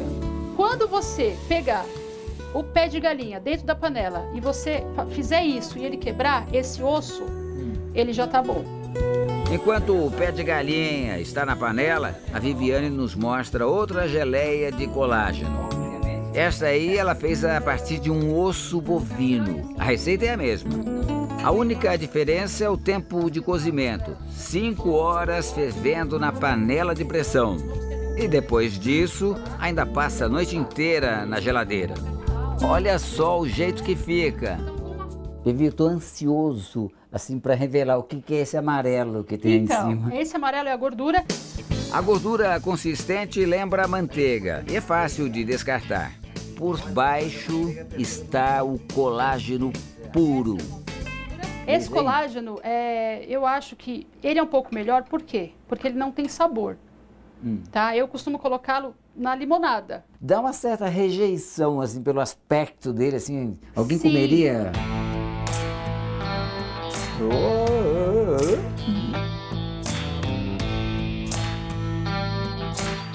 Pior que é gostoso.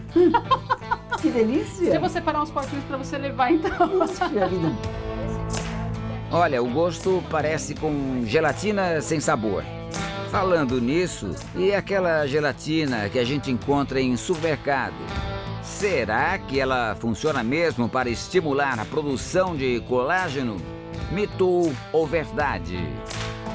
Verdade. A gelatina que nós encontramos no supermercado tem bastante colágeno. Essa coisa molinha aqui que você está vendo é uma estrutura de colágeno. E ela é durinha, ela fica firminha e molinha. É a típica estrutura de colágeno, uma ótima fonte a gelatina de colágeno. Mas cadê o nosso pé de galinha? Já é hora de mandar o que estava na panela para o liquidificador. Depois é só peneirar e levar para a geladeira por 6 horas. Só que tem um detalhe: o- a geleia de pé de galinha tem muito colesterol. Então, quem tem colesterol alto tem que tomar bastante cuidado. Mas qual a quantidade ideal de colágeno a ser consumida por dia? 50 ml por dia, entendeu? 50 ml por dia é o suficiente, seria mais ou menos isso aqui. Agora, será que existe mesmo uma quantidade única para todo mundo, como a Viviane fala? Mito ou verdade? Mito. Porque depende muito ah, do tipo de alimento, depende muito de como você vai absor- absorver esse alimento e como será a disponibilidade nesse- nesse- desse alimento dentro do seu organismo. Foi percebendo a melhora na aparência de uma amiga que a Débora descobriu as vantagens desta substância. O cabelo dela era bem linguadinho, ressecado, com as pontas finas. E aí, mais ou menos em torno de uns três meses, a gente já começou a ver que o cabelo dela estava brilhoso, com vida, estava crescendo. E aí eu também falei, vou, vou comprar essa, esse colágeno e vou tomar, vou ver se eu também vou ter resultado. E eu tô tendo. Eu passava esmalte e aí, num, dois dias já saía a pontinha do esmalte. E agora não, ó. Agora a minha, ó. Débora cuida bastante da alimentação. Mesmo assim, optou por suplementar o colágeno. Segundo a especialista, esta necessidade é bastante individual. Muito importante você ter orientação de um profissional para entender isso. Uma opção é o colágeno em comprimidos. A Débora não se adaptou. Prefere o hidrolisado, que vem em pó e deve ser dissolvido na água. O investimento é alto. Um pote como este custa 139 reais e dura um mês. Eu tô cuidando não só aqui por fora, mas eu tô cuidando de dentro para fora. Por isso que eu amo. Cuidados que ela quer levar para a vida. Esse ano é 29, ano que vem 30. E eu quero trintar toda bonitona. Dez meses de investigação revelam um passo a passo de um golpe que desfalca os cofres públicos e prejudica milhares de pessoas com deficiência. Como pessoas que não têm qualquer problema físico compram direito à habilitação especial. É o que você vai ver amanhã no Câmera Record. Uma fraude bilionária que envolve autoescolas. Para facilitar como? Mil reais? Médicos credenciados e peritos do Detran. Você vai ver como pessoas que não têm deficiência compram o direito à habilitação especial. É um crime. E ganham desconto no carro zero e isenção de IPVA. O golpe da CNH. No Câmera Record. Casos famosos investigados por uma delegacia do Rio de Janeiro estão sob suspeita. O chefe da unidade foi preso, acusado de ter ligação com a milícia. E a delegada, que era o braço direito dele, pediu para deixar o cargo. Jorge Camilo era o braço direito da delegada Adriana Belém, chefe dos investigadores na delegacia da Barra da Tijuca, na zona oeste da cidade. Ele está preso, suspeito de ajudar uma milícia. E também teria trocado mensagens com Rony Lessa, acusado de assassinar a vereadora Marielle Franco e o motorista Anderson Gomes. Ontem, Adriana Belém pediu para deixar o cargo. A Secretaria de Polícia informou que a medida vai garantir a transparência das investigações comandadas por ela. Se houver algum indício de participação da titular da 16ª DP extraída do curso da investigação penal, ela será afastada da titularidade. Adriana Belém esteve à frente de casos de grande repercussão, como o do médico Denis Furtado, o doutor Bumbum, acusado de homicídio. Um outro foi o da paisagista Elaine Caparrós, espancada pelo namorado. Adriana Belém e Jorge Camilo também apuraram as causas do desabamento de dois prédios construídos pela milícia ano passado. Na época, 24 pessoas morreram. O envolvimento do chefe dos investigadores com a milícia coloca em xeque o trabalho de apuração no caso em que apenas três pessoas foram presas. A decisão de rever essa investigação será do novo delegado que vai substituir Adriana Belém. Quem assumirá a delegacia será a Giniton Lages, que conduziu as investigações que resultaram na prisão dos acusados de assassinar a vereadora Marielle Franco. Nós tentamos falar com a delegada Adriana Belém, mas ela não respondeu ao nosso contato. A defesa de Jorge Camilo Alves não foi localizada. Um problema que se repete em muitas cidades do país, o risco de desabamento de imóveis. No Recife, um prédio de 11 andares obrigou a Defesa Civil a fechar uma rua e interditar o comércio. O prédio de 11 andares fica no centro do Recife, numa área de moradias, comércio e grande movimentação. Almir precisou fechar o estabelecimento que tem ao lado da construção. Laudos da Defesa Civil apontaram risco de desmoronamento a médio e longo prazo. Como eles disseram que há 10 anos já vem monitorando isso aí, então o que eu analiso é que esse prédio não vai não, não vinha com risco de desabamento de agora. A estrutura inacabada está abandonada desde 1960 e desde então não recebeu investimentos. A dona do local diz não ter como arcar com as despesas de uma obra. Eu não tenho condições. Isso compete a um órgão, né? Um, órgão, a prefeitura, a federal, para fazer essa demolição. Fiscais da prefeitura bloquearam parte da rua. Bares e lojas instalados há anos tiveram que fechar as portas.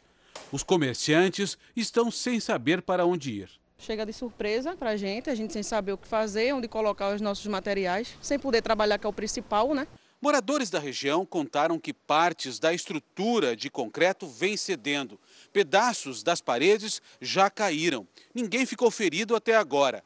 De acordo com a prefeitura, a solução seria a demolição do prédio, mas ainda não há um prazo definido para isso acontecer o prédio está doente, cada vez mais está existindo essa necessidade urgente de realizar alguma coisa que possivelmente será a demolição. Na pressa de fazer as compras no mercado, nem todo mundo presta atenção na validade dos alimentos. Mas é preciso ficar atento, porque consumir produtos vencidos pode trazer muitos riscos à saúde. Na hora de escolher os alimentos que vão para casa, alguns cuidados não podem faltar olhar a data de validade, né? Ver se não tem, não tá nada amassado. Eu olho primeiro se as embalagens estão em boas condições, se está furada e depois eu olho a validade. Mas muita gente esquece e às vezes acaba comprando produtos fora da data de validade. É mais quando é produto mais fresco assim, eu dou uma olhada para ver se ele é realmente fresco, mas em geral, eu não, não tenho esse hábito ainda de ficar olhando a validade. Daqui só o pão eu olhei a data de validade, de resto não olhei mais nada, eu só peguei e coloquei na cestinha. Foi o que aconteceu com o humorista Carlos Alberto de Nóbrega, de 83 anos. O artista revelou nas redes sociais que tomou um iogurte vencido e alertou os seguidores. Isso é uma coisa muito séria. Você tem que fazer o que eu não fiz. Quando for comprar qualquer produto, veja a validade, porque às vezes você pode perder a tua vida Carlos Alberto foi internado logo após ingerir o alimento e chegou a pensar que o mal-estar tinha sido causado pelo produto. Mas os exames constataram que não, que o problema era outro. É, eu tenho uma prostatite bacteremia, bacteremia. Ou seja, a minha próstata é que está causando tudo isso.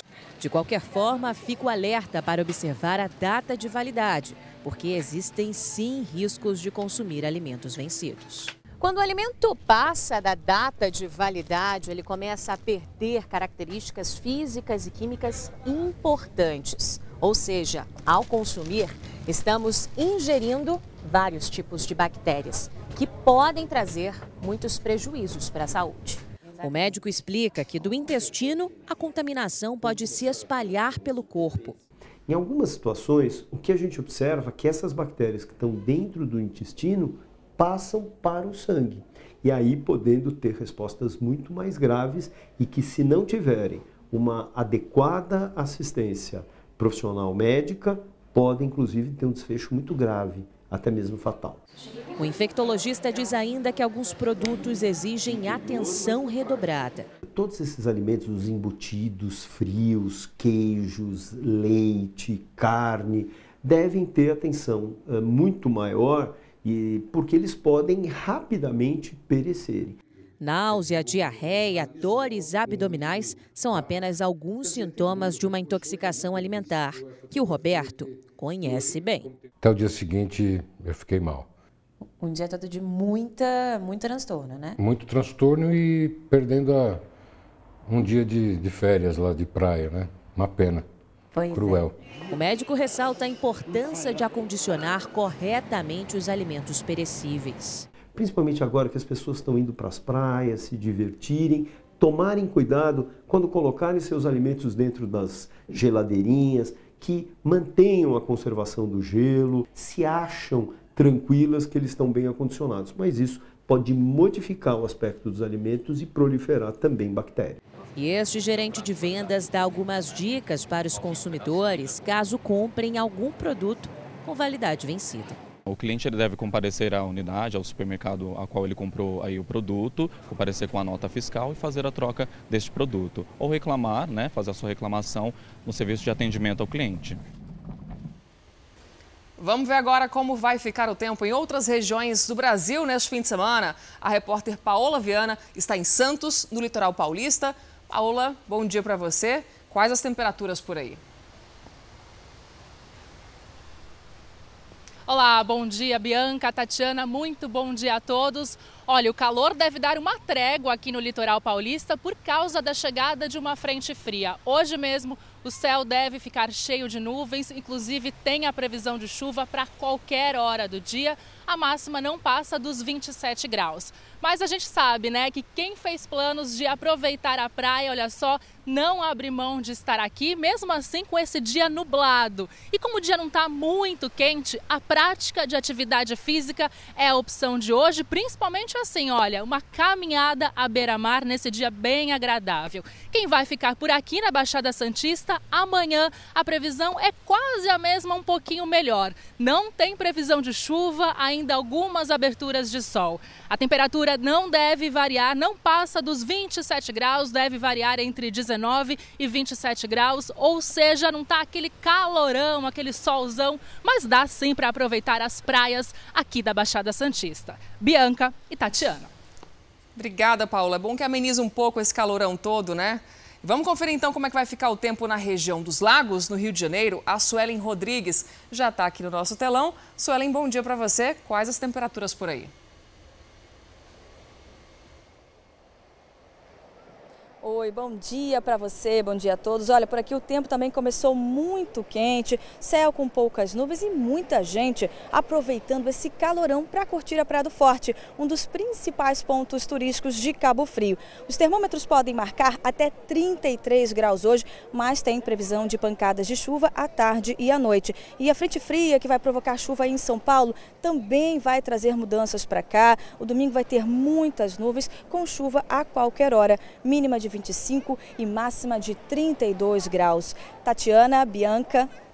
Obrigada, Suelen. Agora a gente confere como fica o tempo no Amazonas. Cleiton Pascarelli. Bom dia para você. E aí, como é que vai ficar a temperatura em Manaus? Oi meninas, muito bom dia para vocês e bom dia a todos. Olha, hoje o dia amanheceu ensolarado, com pouquíssimas nuvens no céu de Manaus. Nesse momento faz 25 graus aqui. A máxima pode chegar aos 30, aos 30 graus ali pela tarde. Deve vir uma chuvinha muito rápida no fim da tarde para o início da noite nesse sábado. Amanhã o dia também deve amanhecer ensolarado, com 23 graus. A máxima pode chegar aos 31 graus. Fim de semana vai dar flutuante ou praia de Ponta Negra aqui pro amazonense, meninas. E ó, podem esperar que no fim da tarde de amanhã e também início da noite deve vir uma chuvinha muito rápida, Tatiana e Bianca. Obrigada. Bom, a chuva para refrescar um pouquinho, né? E tem muita gente participando do nosso jornal com a hashtag Fala Brasil pelo Twitter. A Ciúce Lopes enviou este belo registro do amanhecer em Terra Nova, na Bahia. E esta foto aí que mandou foi o Luiz Fernando, de Duque de Caxias, no Rio de Janeiro. Imagem bonita. Tá lindíssima. E o Milton Júnior também não quis ficar de fora não, hein? E tweetou essa imagem lá de Criciúma, em Santa Catarina. Agora diz pra gente, como é que tá o tempo na sua cidade, hein? Conta, posta uma foto e compartilha na, no Twitter com a hashtag Fala Brasil. Só não se esquece de dizer o seu nome e a sua cidade. Participe com a gente. É isso. Agora, olha essa história. A fanqueira Jojo Todinho emagreceu, gente, mais de 20 quilos bebendo água. É isso mesmo. É a chamada água aromatizada. O Fala Brasil vai te mostrar como essa dieta funciona. E calorão, bateu aquela sede. A bebida do verão 2020 é água.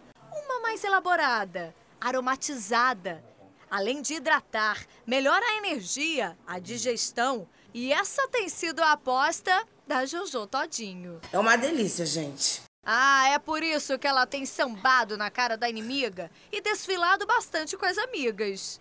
Essas fotos postadas nas redes sociais da cantora fizeram maior sucesso e renderam vários comentários, até mesmo da poderosa Anitta. A resposta está aqui. Além de uma alimentação supervisionada, Jojo tem bebido essa água com aromas.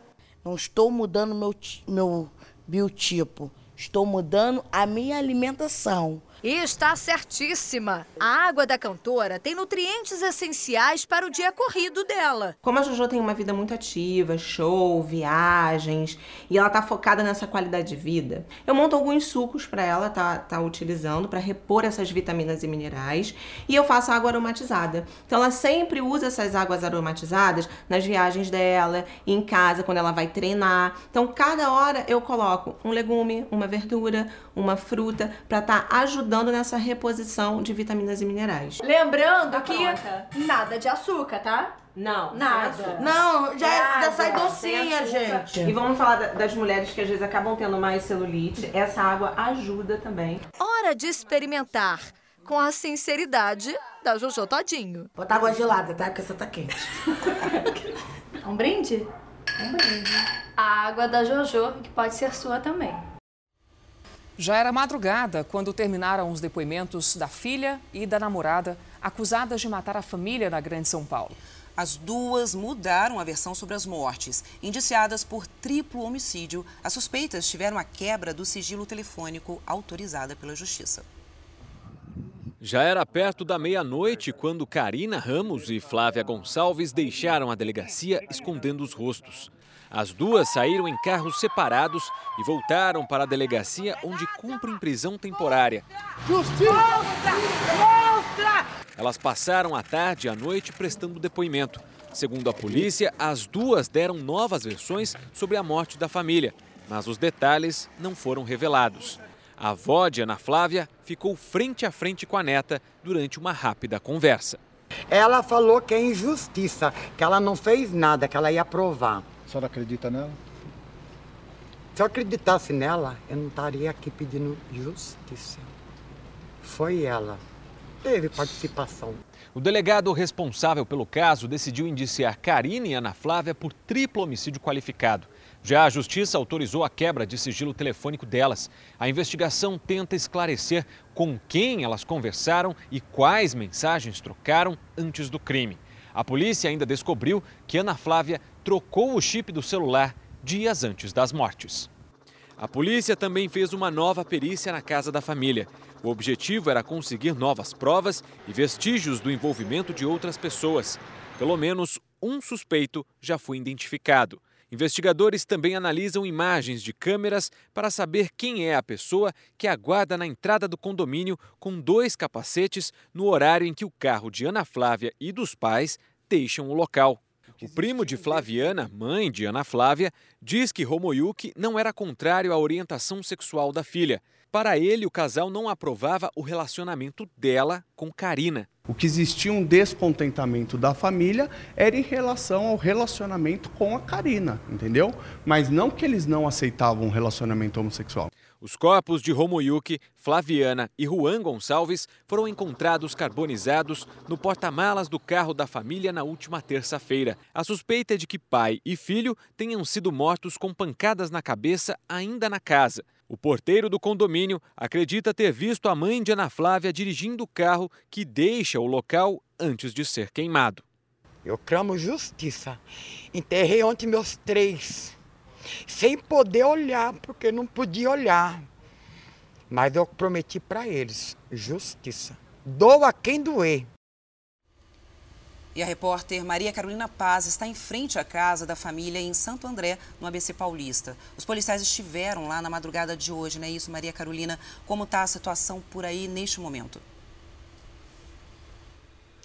Isso mesmo, eles estiveram aqui, os policiais do DHPP de São Bernardo do Campo, durante a madrugada, mas neste momento eu conversei com vizinhos né, que saíram do condomínio onde a família morava e não há movimentação policial.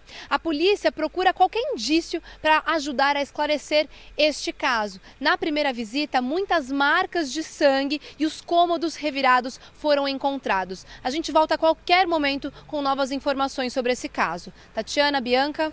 Em apenas um mês, nove policiais militares morreram no Rio de Janeiro. Um deles pulou de um carro em movimento para escapar de assaltantes, mas foi baleado e não resistiu. Criminosos armados estavam escondidos no acostamento de uma avenida, aguardando a oportunidade para atacar. A esposa do policial também morreu. O carro desgovernado foi parar no quintal de uma casa às margens da Avenida Brasil, uma das principais vias expressas do Rio. Nos vidros e na lataria ficaram as marcas da violência. Ao volante estava o subtenente reformado Jobson João Lima da Silva, de 56 anos. Ele chegou a pular do carro em movimento no trecho de Santíssimo, na zona oeste do Rio, quando o veículo foi atingido pelos disparos. Dentro do carro ficou a esposa, Angélica Gomes dos Santos, que também foi baleada. A família chegou ao local no início da noite e, abalada, preferiu não gravar entrevista. Segundo familiares, o PM e a esposa faziam o mesmo trajeto todos os dias. Pela manhã, eles seguiam para o bairro vizinho de Campo Grande, onde ela era diretora em uma escola. E à tarde voltavam para casa juntos. Os dois tinham receio de passar por aqui. E dessa vez, a viagem foi interrompida pela violência. A Polícia Civil acredita que homens armados estavam no acostamento da Avenida Brasil e tentaram parar o veículo, que continuou em velocidade. Eles teriam atirado e o PM ainda reagiu. Peritos da Divisão de Homicídios estiveram no local para tentar identificar os criminosos, que conseguiram fugir. As duas vítimas foram encaminhadas para um hospital na mesma região, mas não resistiram aos ferimentos.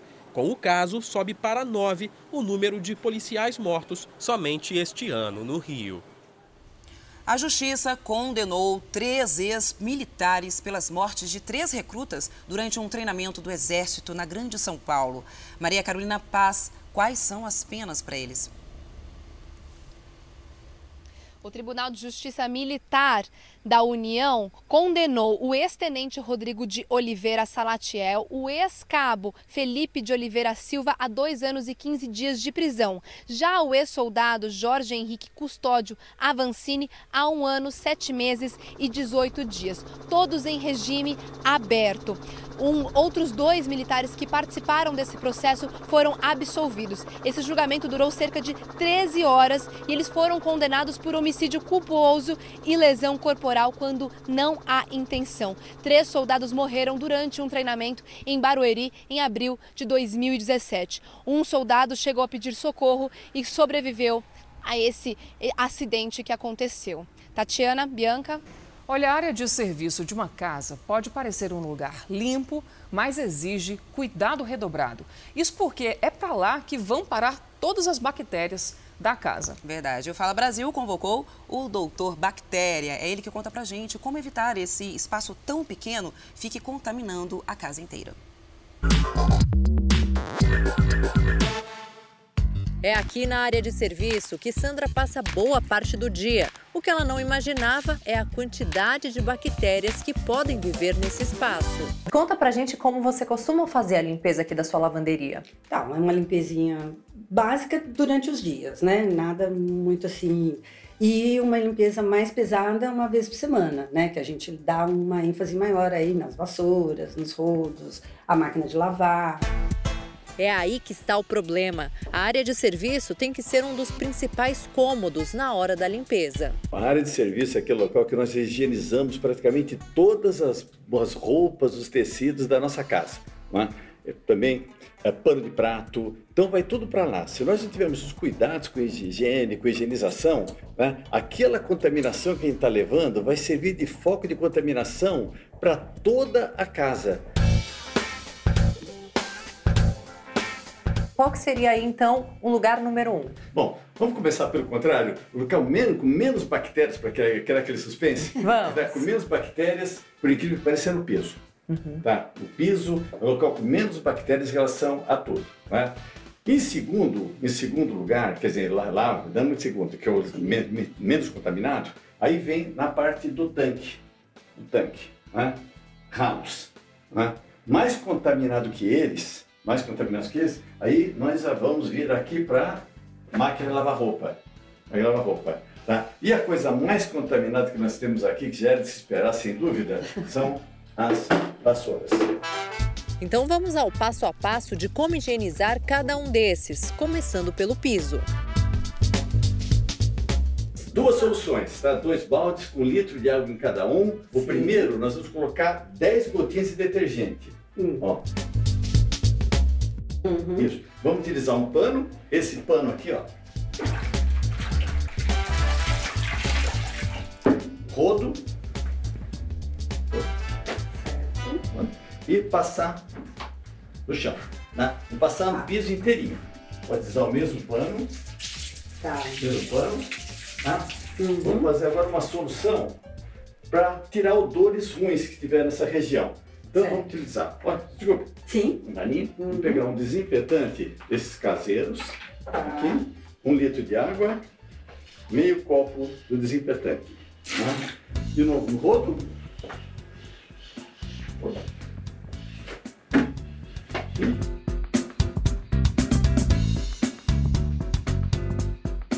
Agora chegou a vez dos ralos das pias. Bicarbonato de sódio. Bicarbonato de sódio no ralo. Ó.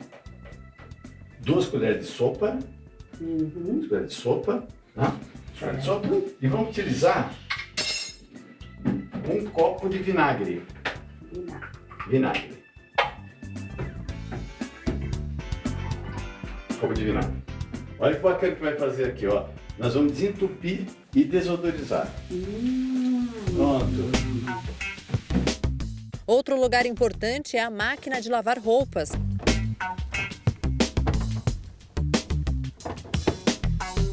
Se ela estiver contaminada com bactérias que vêm ah, do pano de prato, né, da roupinha do bebê, de qualquer lugar, se nós não tivermos cuidado, ela vai contaminar a máquina e vai contaminar toda a roupa da sua casa. Então, o coração aqui da sua lavanderia. Então, você tem que ter um cuidado muito grande com ela. E a campeã na contaminação é a vassoura. Toda a sujeira, todas as bactérias da casa, elas vêm parar aqui na vassoura. Então, nós temos que ter cuidado também de higienizar a vassoura. Primeiro ponto, com a mão mesmo, nós vamos tirando fio, cabelo, poeira que pode ficar. Muita gente que tem nojo faz com a luva. Né? Acabou de fazer, já está sem. Vamos pegar um balde, pegar um balde, nós vamos colocar a vassoura aqui, vamos utilizar um desinfetante doméstico. Desinfetante doméstico. Direto. Isso. Uhum. Jogar aqui o desinfetante doméstico. Pronto. Tá? Tá. Vamos deixar aqui nessa. Não precisa ficar totalmente imerso. Tá? Vamos deixar Tá. por quanto tempo? 10 minutos. Acabar os 10 minutos, nós vamos retirar a maior parte do, de produto, não precisa enxaguar. E em muitas casas, o bichinho de estimação fica na área de serviço. Aqui, a Hanna é a dona do pedaço e por isso a limpeza tem que ser diária, né, doutor? Sem dúvida, né? Principalmente para manter a higiene e manter a saúde, não só dos moradores, como dela também.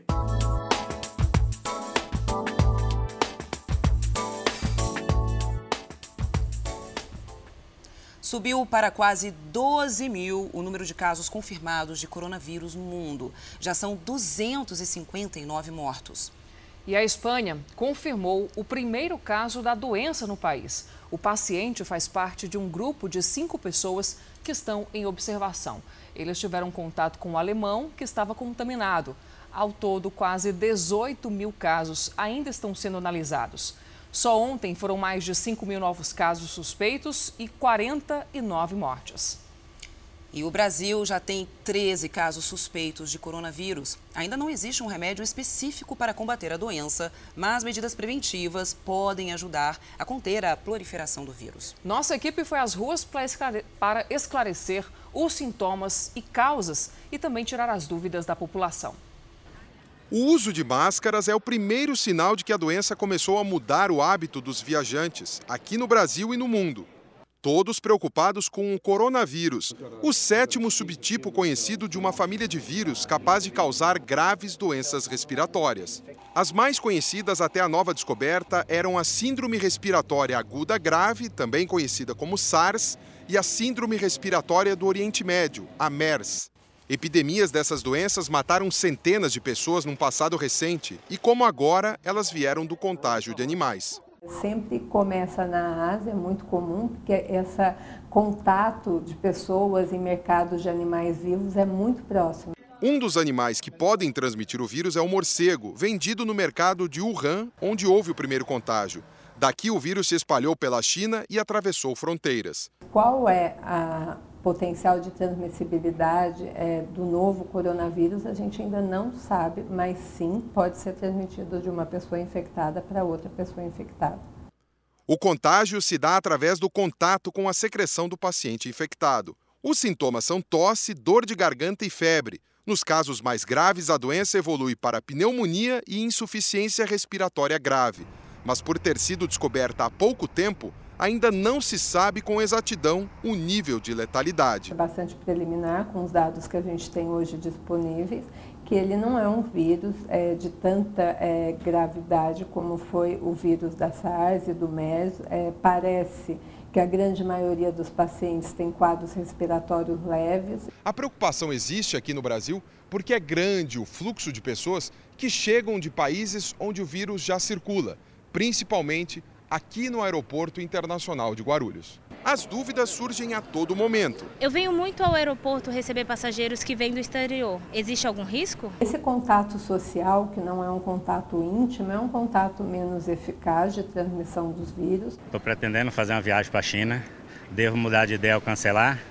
A orientação hoje da, é, é você evitar viajar para a China em situações é, desnecessárias. Eu gostaria de saber se tem algum remédio para essa nova doença, esse coronavírus que está se espalhando pelo mundo. Até o momento não, não existe nenhum antiviral para o coronavírus. A prevenção é o único remédio. O recomendado é higienizar as mãos com água e sabão por pelo menos 20 segundos ou usar álcool gel. A Vitória está muito preocupada. A neta dela tem só 10 meses e mora em Hong Kong, na China, com os pais. Como ela é pequenininha e está nascendo os dentes, sempre cai a imunidade, então a gente achou melhor ela vir, vir para o Brasil e esperar um pouquinho passar, ou ver como vai ficar, né?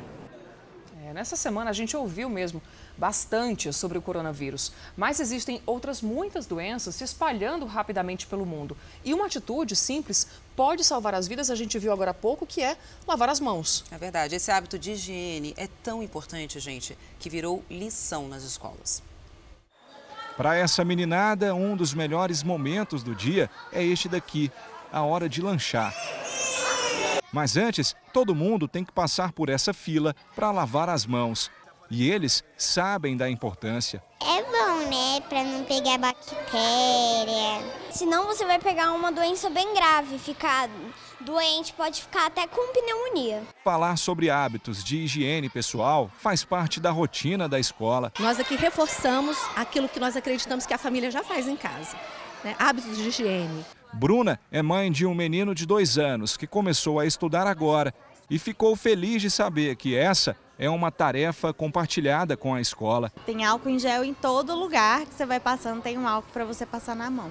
O Dr. Werley é médico infectologista e destaca que cuidados de higiene pessoal podem prevenir doenças e devem ser ensinados desde cedo. Toda escola orienta as crianças a lavar a mão, não compartilhar objetos pessoais. Ela lava entre os dedos, ela lava o punho, né? Ela lava nas unhas, né? Ela lava esfregando o primeiro dedo e com isso consegue a higiene completa das mãos. O médico lembra ainda que no caso do coronavírus, a transmissão acontece pelo ar. Então, é preciso ter etiqueta ao espirrar. Se tossiu, coloca a mão para tossir. Você vai ver demais quando você vê matéria de na China, Japão, eles usando máscara. Eles têm esse hábito já de proteção. Prevenir é sempre o melhor caminho, né? Bom, e o nosso encontro agora é com Ivete Sangalo. Nossa equipe acompanhou um show da cantora em Orlando, nos Estados Unidos. Você vai saber as novidades que ela prepara para esse ano e o lado bem coruja dessa baiana. E vai mesmo! Ninguém quer ficar de fora do mais novo sucesso do furacão Ivete Sangalo. A música O Mundo Vai acaba de ser lançada, mas para muita gente ela já ganhou o título de hit desse verão. E olha que mesmo quem está curtindo o inverno de Orlando na Flórida concorda com isso. Esses fãs encararam uma fila quilométrica para ficarem pertinho da cantora no show no Florida Cup, um evento esportivo que acontece todo ano. Segurança reforçada, grades, nada disso é comum na Universal, mas tem um motivo muito especial. Olha esse pessoal! São fãs aí, Ivete! Você veio de onde? De Dallas, Texas! Dallas, Texas. E você veio de onde? Washington, D.C. A gente é de Manaus, a gente tá morando em Miami. E aí eu tenho que trazer as minhas duas pequenas pro primeiro show dela. De quem tem que ser? Da Ivete. É muito amor! Um amor que começou em 1993, quando Ivete estreou como cantora profissional na banda Eva. Hoje sou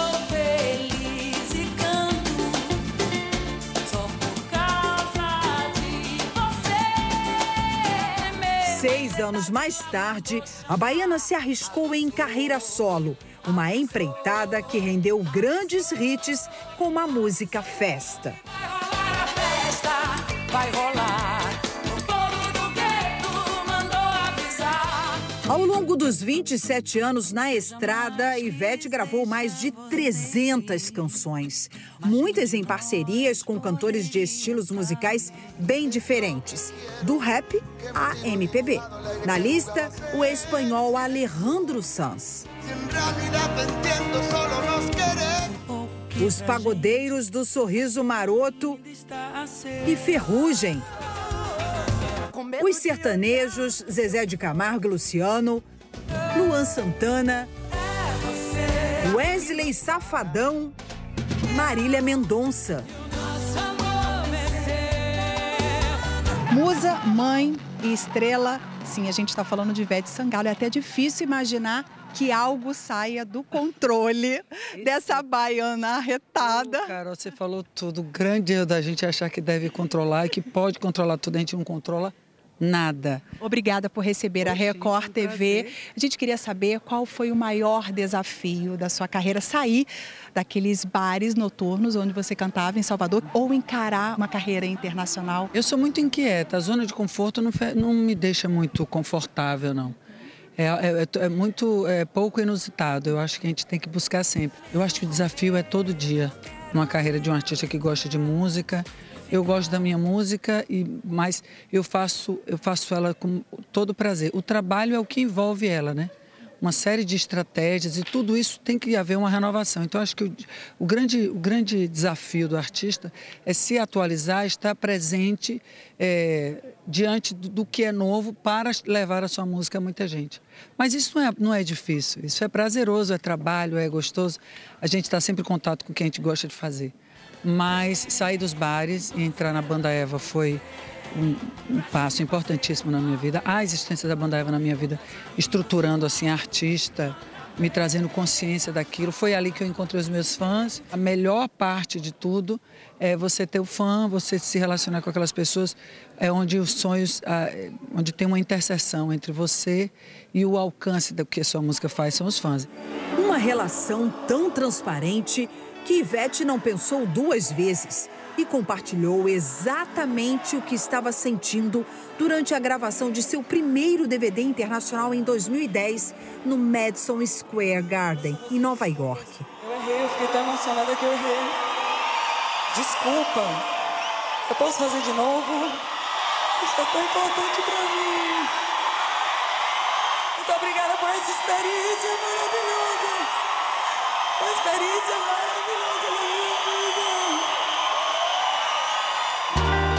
falar em experiência, o que será que a baiana está preparando para os fãs em 2020, hein? O meu foco é o Carnaval de Salvador e até que ele aconteça eu lanço três músicas, dois clipes. Acabamos de lançar agora uma com Silva. Estou muito feliz. Eu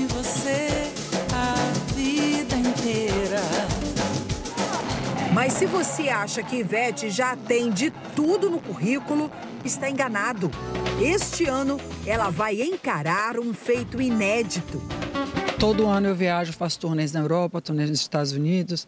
Esse ano eu vou querer ir para o Japão, que é a minha primeira empreitada assim para as bandas do Japão e eu espero que seja um grande sucesso. E apesar da agenda lotada, Veveta recarrega as energias no tempo livre ao lado do maridão Daniel Cade e dos filhos.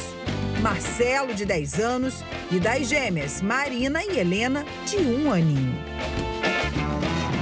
A interação com Marcelinho ultrapassa as barreiras da casa. O menino já divide os palcos com a mãe famosa e Coruja. Desde que nasceu, ele tem essa relação com música, ele tem ritmo, as irmãs também. E ele já toca, ele já toca a ponto de poder tocar comigo. Eu falei coruja, né? E ele não é um músico que entra e, e ele já toca o que acontece no show. Ele é mais um integrante da banda e eu fico muito orgulhosa. E eu apoiarei meu filho naquilo que for deixar a vida dele mais colorida, mais alegre, mais feliz. Eu tô colada com ele. O que ele, o que ele mandar aí a gente está na parceria, sim. E claro que o recado para os fãs não podia faltar. Agradecer a o carinho, a credibilidade, a energia, o positivismo em relação a mim e desejar ao meu país um ano onde a gente possa priorizar, acima de tudo, o respeito ao outro e uma colaboração energética de todos, né? No que se faz, no que se diz e como a gente se comporta. Eu acho que isso é importantíssimo. Então, um beijo ao Brasil, esse país tão lindo, é o povo brasileiro que é a sua melhor parte. E por falar no povo,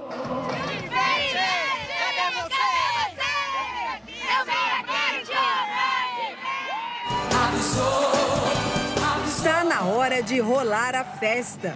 E como tudo que vem dessa baiana é uma explosão de cores, ritmos e euforia, o público pode experimentar o significado real da palavra show. Com coreografia ensaiadinha e também improviso, uma marca registrada dela. Todo mundo apontando. Todo mundo apontando. Se alguém perguntar a você por que vocês estão fazendo, vocês falam, foi Ivete que mandou. E se me perguntar, eu falei, foi eles que me forçaram a fazer. Atenção! Ao meu comando! Um, dois, vamos pro lado de lá! Lá vai, lá vai, lá vai, lá vai outro povo. Uma apresentação completa, com direito à lambada.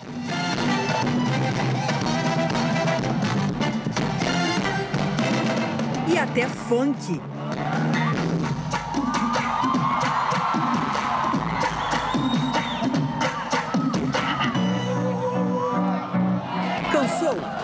Público não. É, é pra acabar o show! Nem o subprefeito de Orlando, Tony Ortiz, resistiu.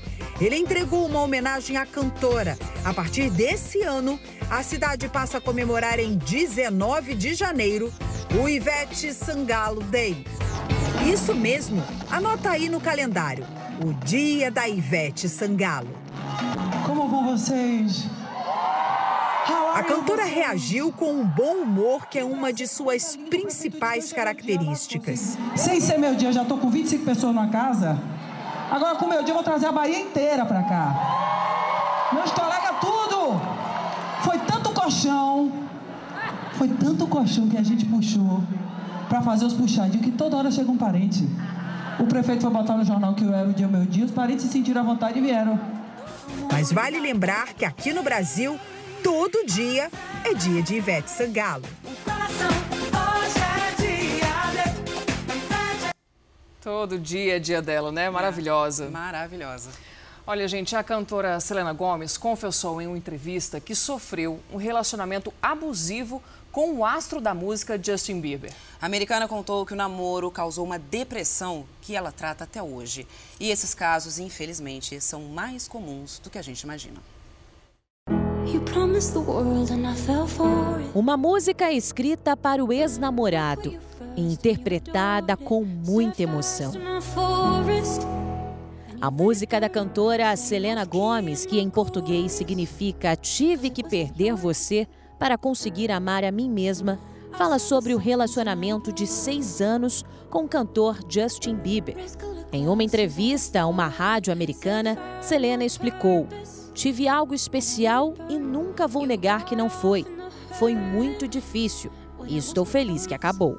A cantora assumiu que o namoro com Bieber foi emocionalmente abusivo e contou que sofre de ansiedade e depressão.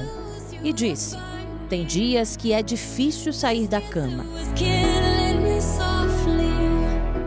Outros artistas também já relataram ter passado por abuso emocional. Em 2009, a cantora Rihanna denunciou as agressões sofridas pelo rapper Chris Brown.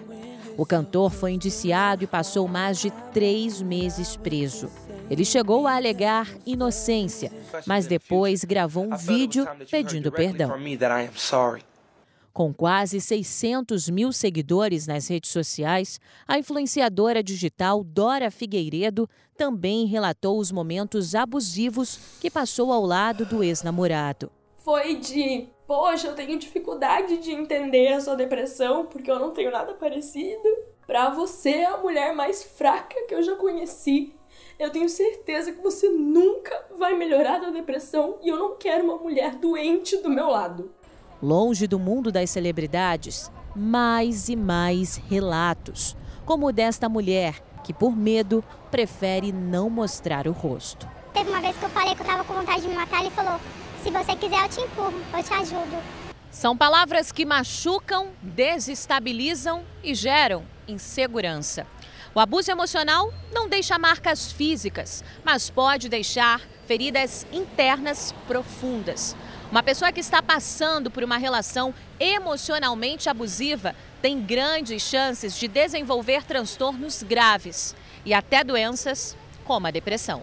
Mas para muitas pessoas é difícil perceber o abuso, como foi para a Isabela. Eu não percebia porque ele era muito manipulador.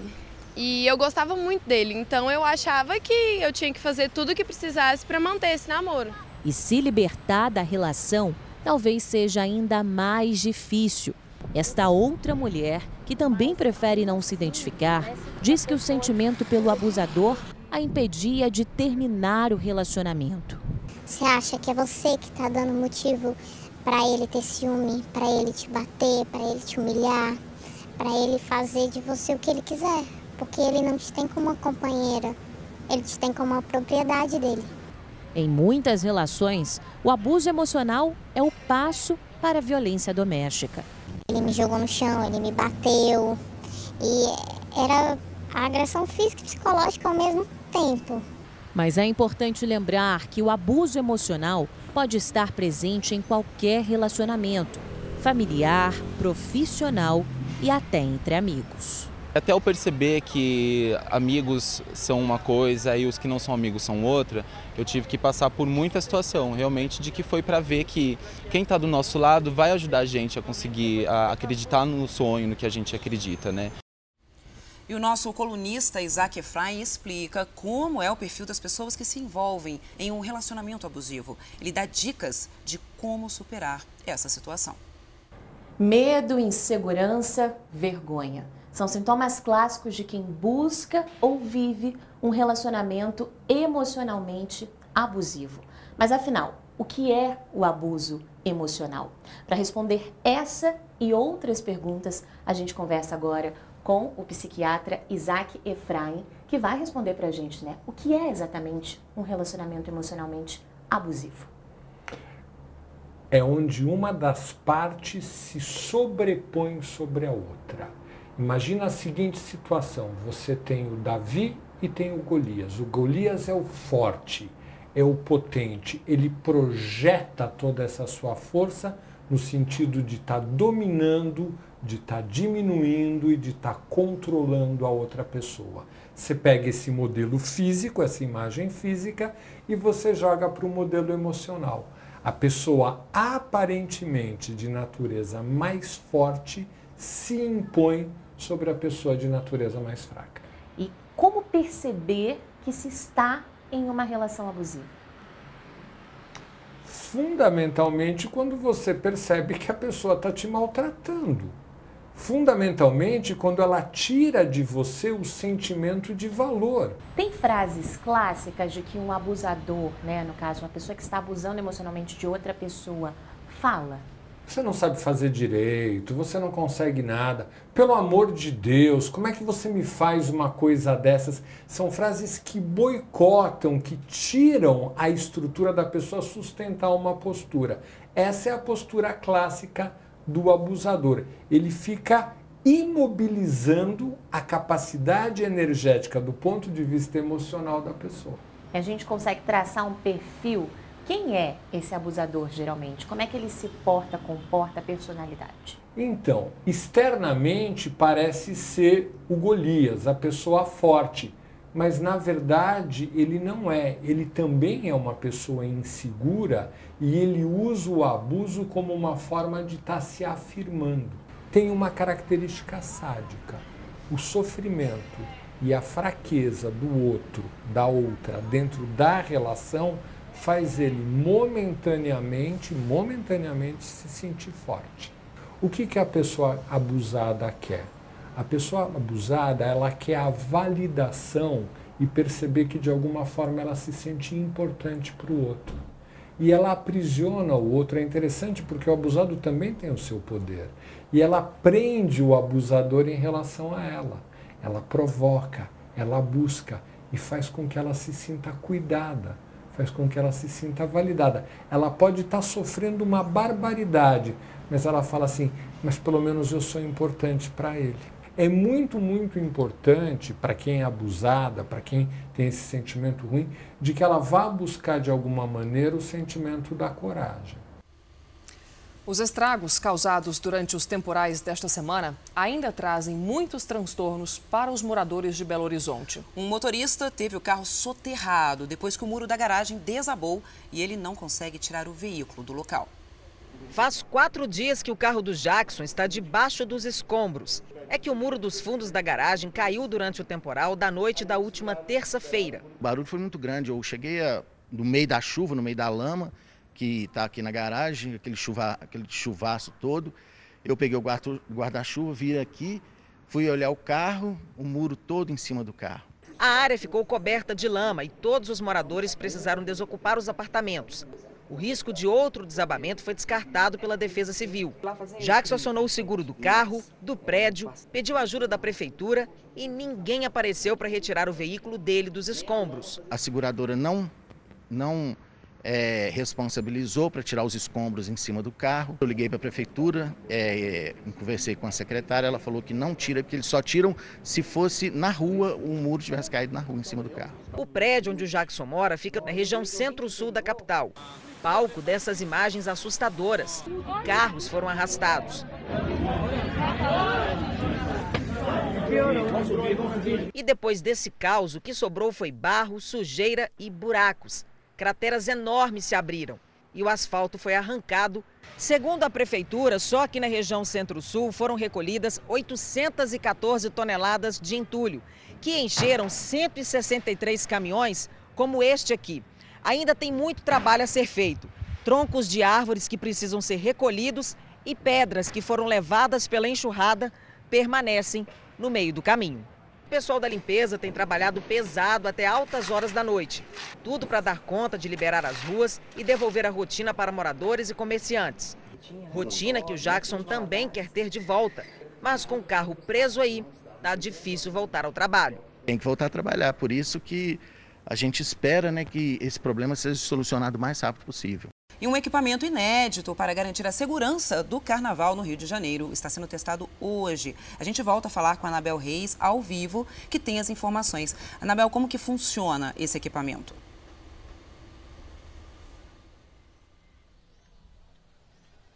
O Fulião Espião é uma mochila com duas câmeras, sendo que uma delas tem 360 graus e transmite todas as imagens em tempo real para o Centro de Operações do Rio de Janeiro e também para todos os agentes envolvidos na ação.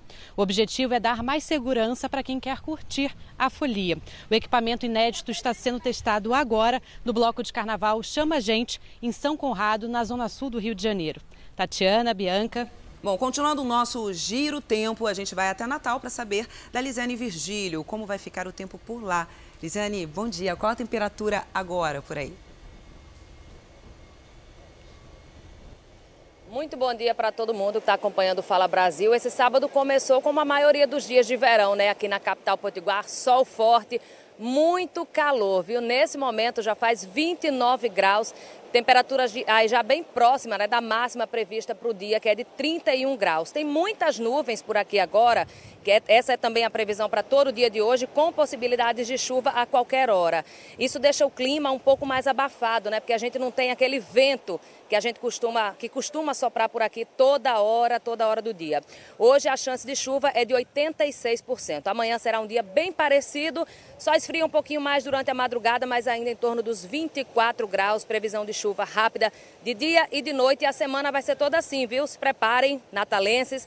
Semana bem quente, com previsão de chuva. Tatiana, Bianca, eu me despeço de vocês com essa imagem aí do Morro do Careca, que fica na praia de Ponta Negra, um dos mais belos cartões postais, entre tantos que a gente tem aqui na capital potiguar.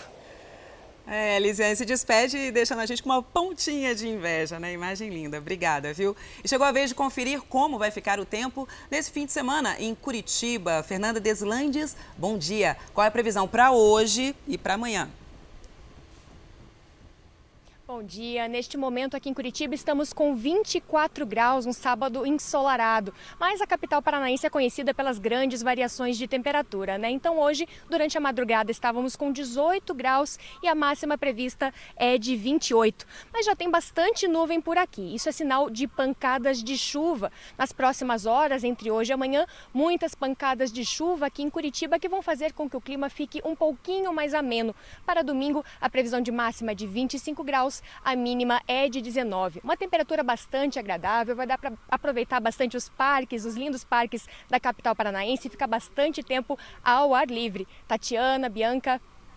Obrigada, Fernanda. E a gente vai começar agora com o repórter Adson Lima, que está em Fortaleza. E aí, quem quer aproveitar a praia hoje, vai conseguir? Oi, Tatiana, bom dia para você, para todo mundo que está acompanhando a gente aqui no Fala Brasil.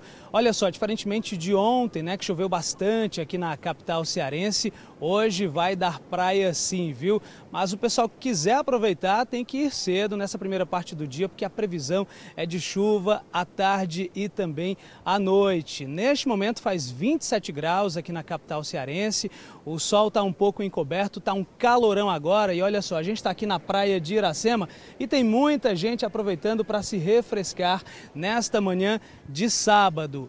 Hoje a temperatura máxima deve chegar aí aos 32 graus. Amanhã vai ser de muito sol também pela manhã. Domingo vai dar para aproveitar também a praia aqui em Fortaleza, pelo menos também na primeira parte do dia, porque a previsão é de mais pancadas de chuva à tarde e também à noite. A previsão é de uma temperatura máxima de 31 graus. Agora com vocês aí, Tatiana, Bianca. Depois aí de uma sexta-feira chuvosa, né, Antes. Obrigada pelas suas informações. O sol aparece em Fortaleza. E o telespectador continua participando do nosso jornal. O Orlando Bispo disse que em Altamira, no Pará, o tempo está nublado. Ah, e essa foto é lá de Pacatuba, no Sergipe. Quem enviou foi o Edilson Austin.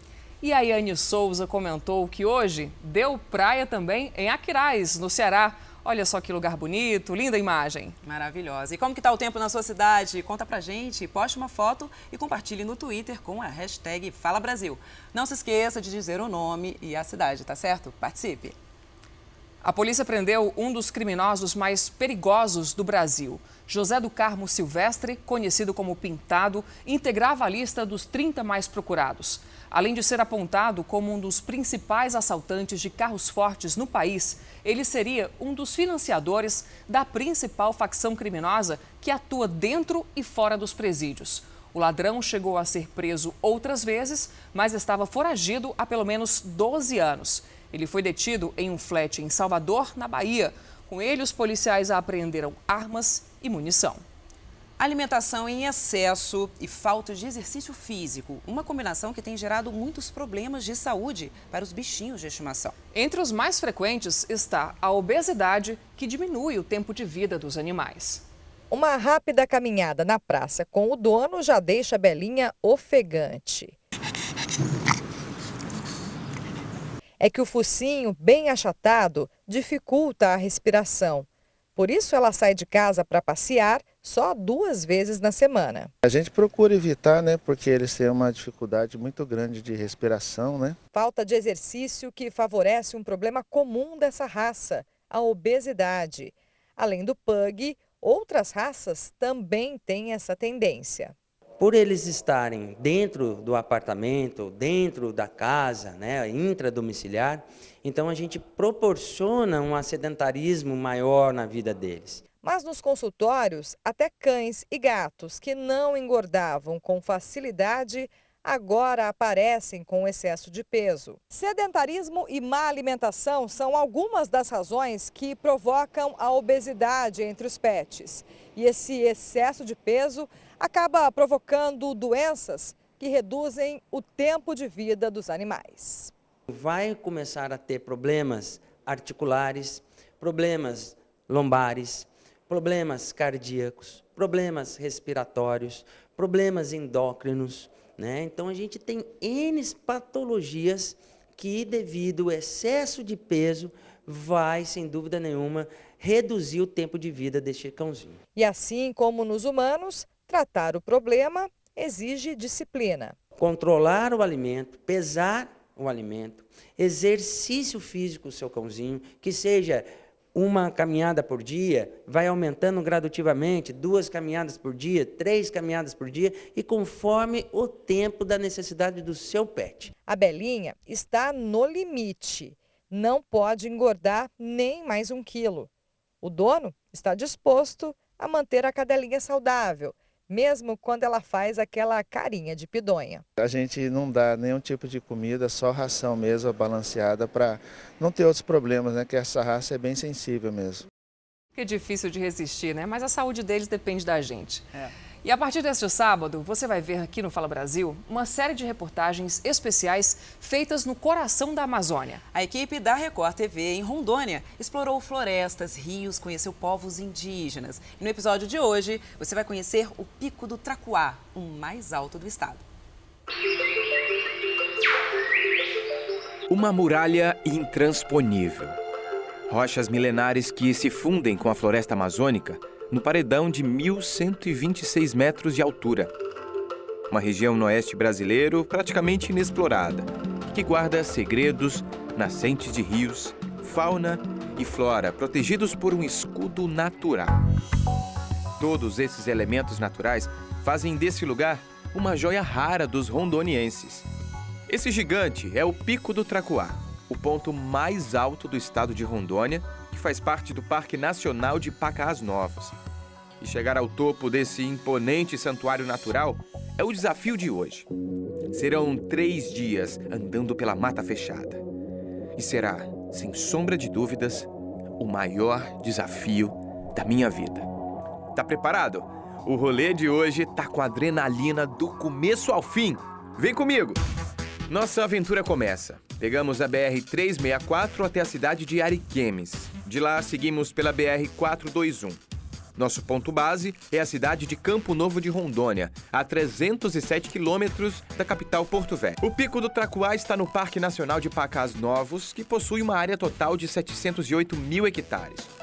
O parque está sobreposto à terra indígena Urueuauau. Dentro da unidade de conservação encontram-se cachoeiras, cavernas, uma rica biodiversidade e nascentes de importantes rios que banham o estado. Compreender a importância desse santuário também ajuda na preservação e combate dos invasores. Além de toda a fauna e flora do lugar, as florestas do parque são responsáveis pelo abastecimento de água de boa parte da América do Sul. A gente sabe hoje, quem produz chuva é floresta. 90% da chuva do mundo é floresta. Estima-se que hoje o parque, por dia, só o Parque Pacas Novas, evapore, eva, eva, evapotranspiração por dia mais de 25 bilhões de litros de água, que vira chuva para todo mundo. Saindo de Campo Novo, são mais 30 quilômetros de carro até a base de apoio do ICMBio. Passamos por áreas de fazenda até chegarmos na entrada da terra indígena Urueuauau. Bom, a gente está exatamente na divisa entre a área que os brancos utilizam, né, a área de fazenda, e essa terra aqui da mata fechada é a terra do povo Urueuauau, e o Tebu está aqui com a gente, representando esse povo e dando essa autorização para nossa equipe entrar e conhecer um pouquinho desse universo da floresta, né, Tebu? Sim. É uma reserva indígena, né? Tem algumas aldeias aqui dentro. Sim, aqui tem, tem são seis aldeias ao total, né? Mas fora os índios isolados que tem dentro dessa reserva indígena, entendeu?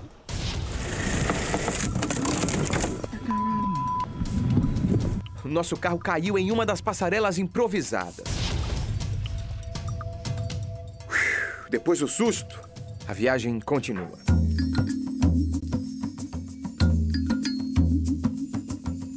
Olha, você que está acompanhando a nossa viagem, se você acha que esse percurso foi roots, você não viu a trilha que vai começar agora. A gente está na base do ICMBio e o nosso carro precisa ficar aqui. O carro de apoio vai ficar aqui a gente dividiu o passeio em três dias, né? O primeiro dia a gente vai percorrer 6 quilômetros, margeando aqui o Rio Candeias. É, o grupo já está aqui, todo mundo pronto, cada um já com seu equipamento. Tudo certo aí, gente? É, Opa, Selva. Selva. Por enquanto é só sorriso, meu Brasil. Deixa eu ir embora.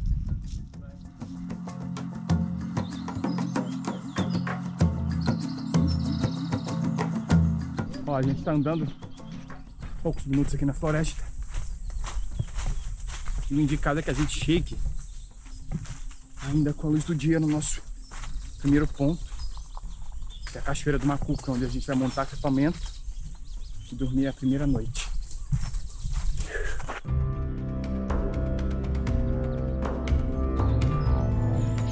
Dentro da floresta, os 6 quilômetros parecem 600. O peso da mochila, a umidade, o terreno irregular, tudo isso vai deixando a gente cada vez mais cansado. Pessoal, a gente chegou na nossa base da primeira noite. É... São mais de 6 quilômetros andando na floresta. Como a gente demorou para sair da base, a gente já chegou com a luz caindo, né, da noite. É... Nunca pensei, eu não pensei real que ia conseguir. É, mas o, a distância não é o grande problema. A questão é o peso. E aí a gente fez só a primeira parte da viagem ainda. Amanhã a gente tem um dia caminhando e essa intensidade, esse peso meio que triplica. Enquanto recupero minhas energias, o grupo começa a montar o acampamento. Aqui todo mundo ajuda de alguma maneira. Bora pegar lenha para fazer fogueira e garantir o nosso jantar de hoje.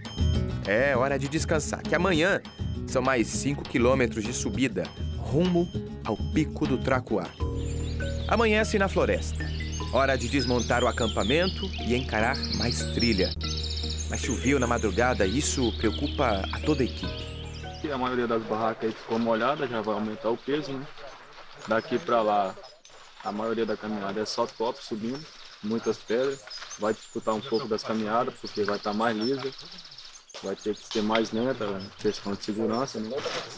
E é isso aí, é manter agora o foco, sempre um cuidando do outro aí. Partiu o nível hard da trilha.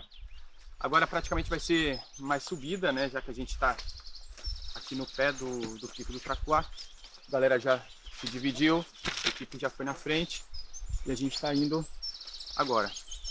Agora é muito mais atenção, calma, muita pedra e subida, mas a gente vai na fé. Opa!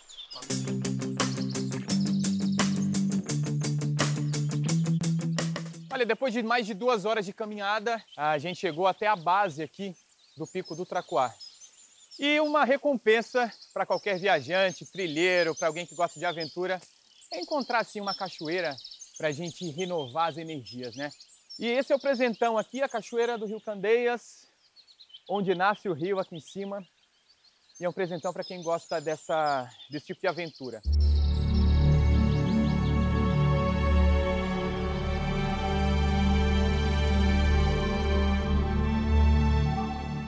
Pessoal, essa é a parte mais crítica do percurso, tá? A gente está pouco menos ou mais, mais ou menos aí 200 metros do pico. E a maior dificuldade de fato é o peso, porque aqui as pedras estão todas soltas, né? Então o cuidado é redobrado e a gente tem que ir tateando por aqui pela floresta. Mas esse é o preço para quem quer desbravar e conhecer melhor nosso estado. Vem comigo.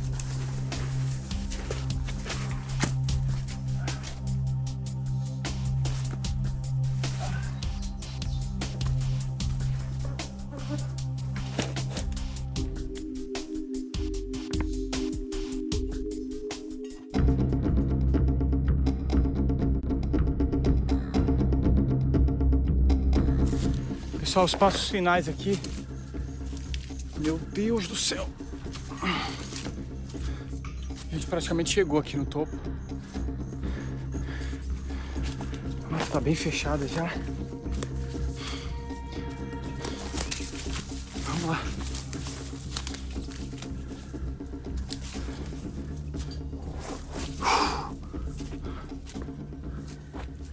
E já dá para perceber quem comanda por aqui, né? É isso mesmo. As abelhas. Rapaz, se tem alérgico aqui, nem pensar nesse rolê, viu?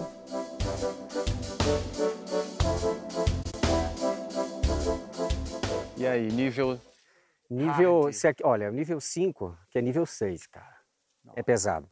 É pesado. É, é, pesado, é uma aventura para quem está preparado para esse tipo de, de trip.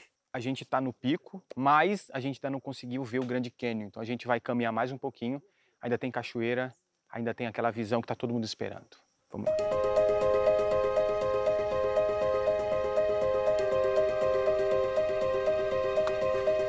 Velho, muito perto, muito perto. Ah. Mano do céu, que isso, gente. Ah, chegamos. Pessoal, então chegamos ao cume do Pico do Tracuá, o ponto mais alto do estado de Rondônia. A gente está a 1.126 metros de altura, olha, em relação ao nível do mar, tá? É, é um lugar que realmente para quem tem muita coragem, tem espírito de aventura e que gosta, né, de, de natureza, gosta de contemplar esse presentão que a gente recebe por ser de Rondônia, né?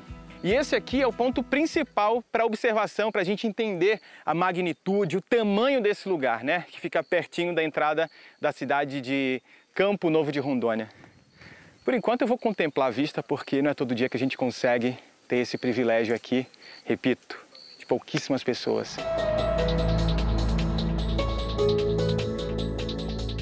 Nossa aventura de hoje chega ao fim. Depois desses dias dentro da floresta, podemos entender de fato como ela é importante para todos nós. Ela tem um ritmo próprio, uma energia única. E se quisermos um planeta para os nossos filhos e netos, é melhor ouvi-la, senti-la e respeitá-la. No Rio de Janeiro, uma mulher foi atacada pelo ex-marido durante o aniversário de 30 anos.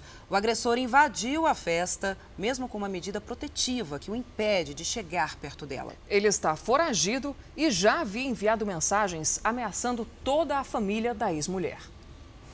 O rosto da secretária está desfigurado. Para não chocar quem está em casa assistindo a reportagem, ela preferiu usar óculos escuros. Dói, tanto por fora tanto por dentro. Era um dia de festa. Roberta do Nascimento fazia aniversário e chamou os amigos para comemorar os 30 anos de vida.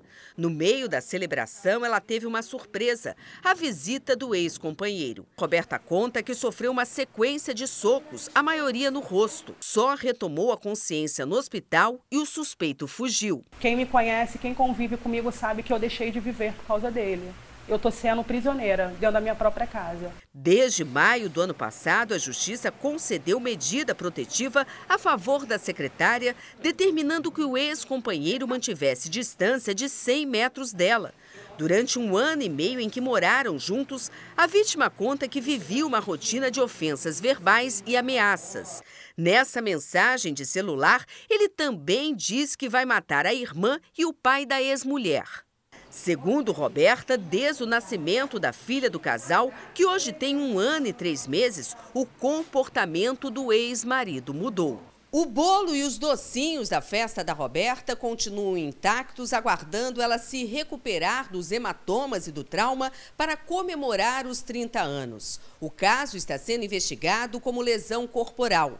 Policiais civis já estiveram em vários endereços do suspeito, mas até agora ele não foi encontrado. Tudo que a vítima quer agora é justiça. Enquanto ele estiver solto, ele é uma ameaça para mim e para todos da minha família. Alívio no bolso agora em fevereiro. A Agência Nacional de Energia Elétrica divulgou que não haverá cobrança extra neste mês, como aconteceu em janeiro. Vanessa Lima, a gente volta a conversar com você ao vivo agora. É a chamada bandeira tarifária verde. É isso? É isso mesmo, bandeira verde, ou seja, agora no mês de fevereiro não vai ter cobrança extra. Em janeiro, a bandeira tarifária que estava valendo era amarela e houve sim aumento na conta. Segundo a ANEL, a decisão de não aumentar o valor agora neste mês de fevereiro é por causa da boa previsão de mais chuvas. E aí pode ajudar a aumentar o nível das represas das principais hidrelétricas do nosso país. Apesar disso, sempre é bom economizar energia elétrica, ainda mais mais nesses meses de calor, porque muita gente liga mais o ar-condicionado, aumenta o consumo do ventilador e até mesmo aumenta o tempo de banho para conseguir se refrescar. Bianca, Tatiana. O Fala Brasil, edição de sábado, termina agora. Você pode rever todo o programa no Play Plus. Obrigada pela companhia e um bom dia para você. Mais notícias ao vivo no Balanço Geral que começa uma hora da tarde. Fique agora com o Esporte Fantástico.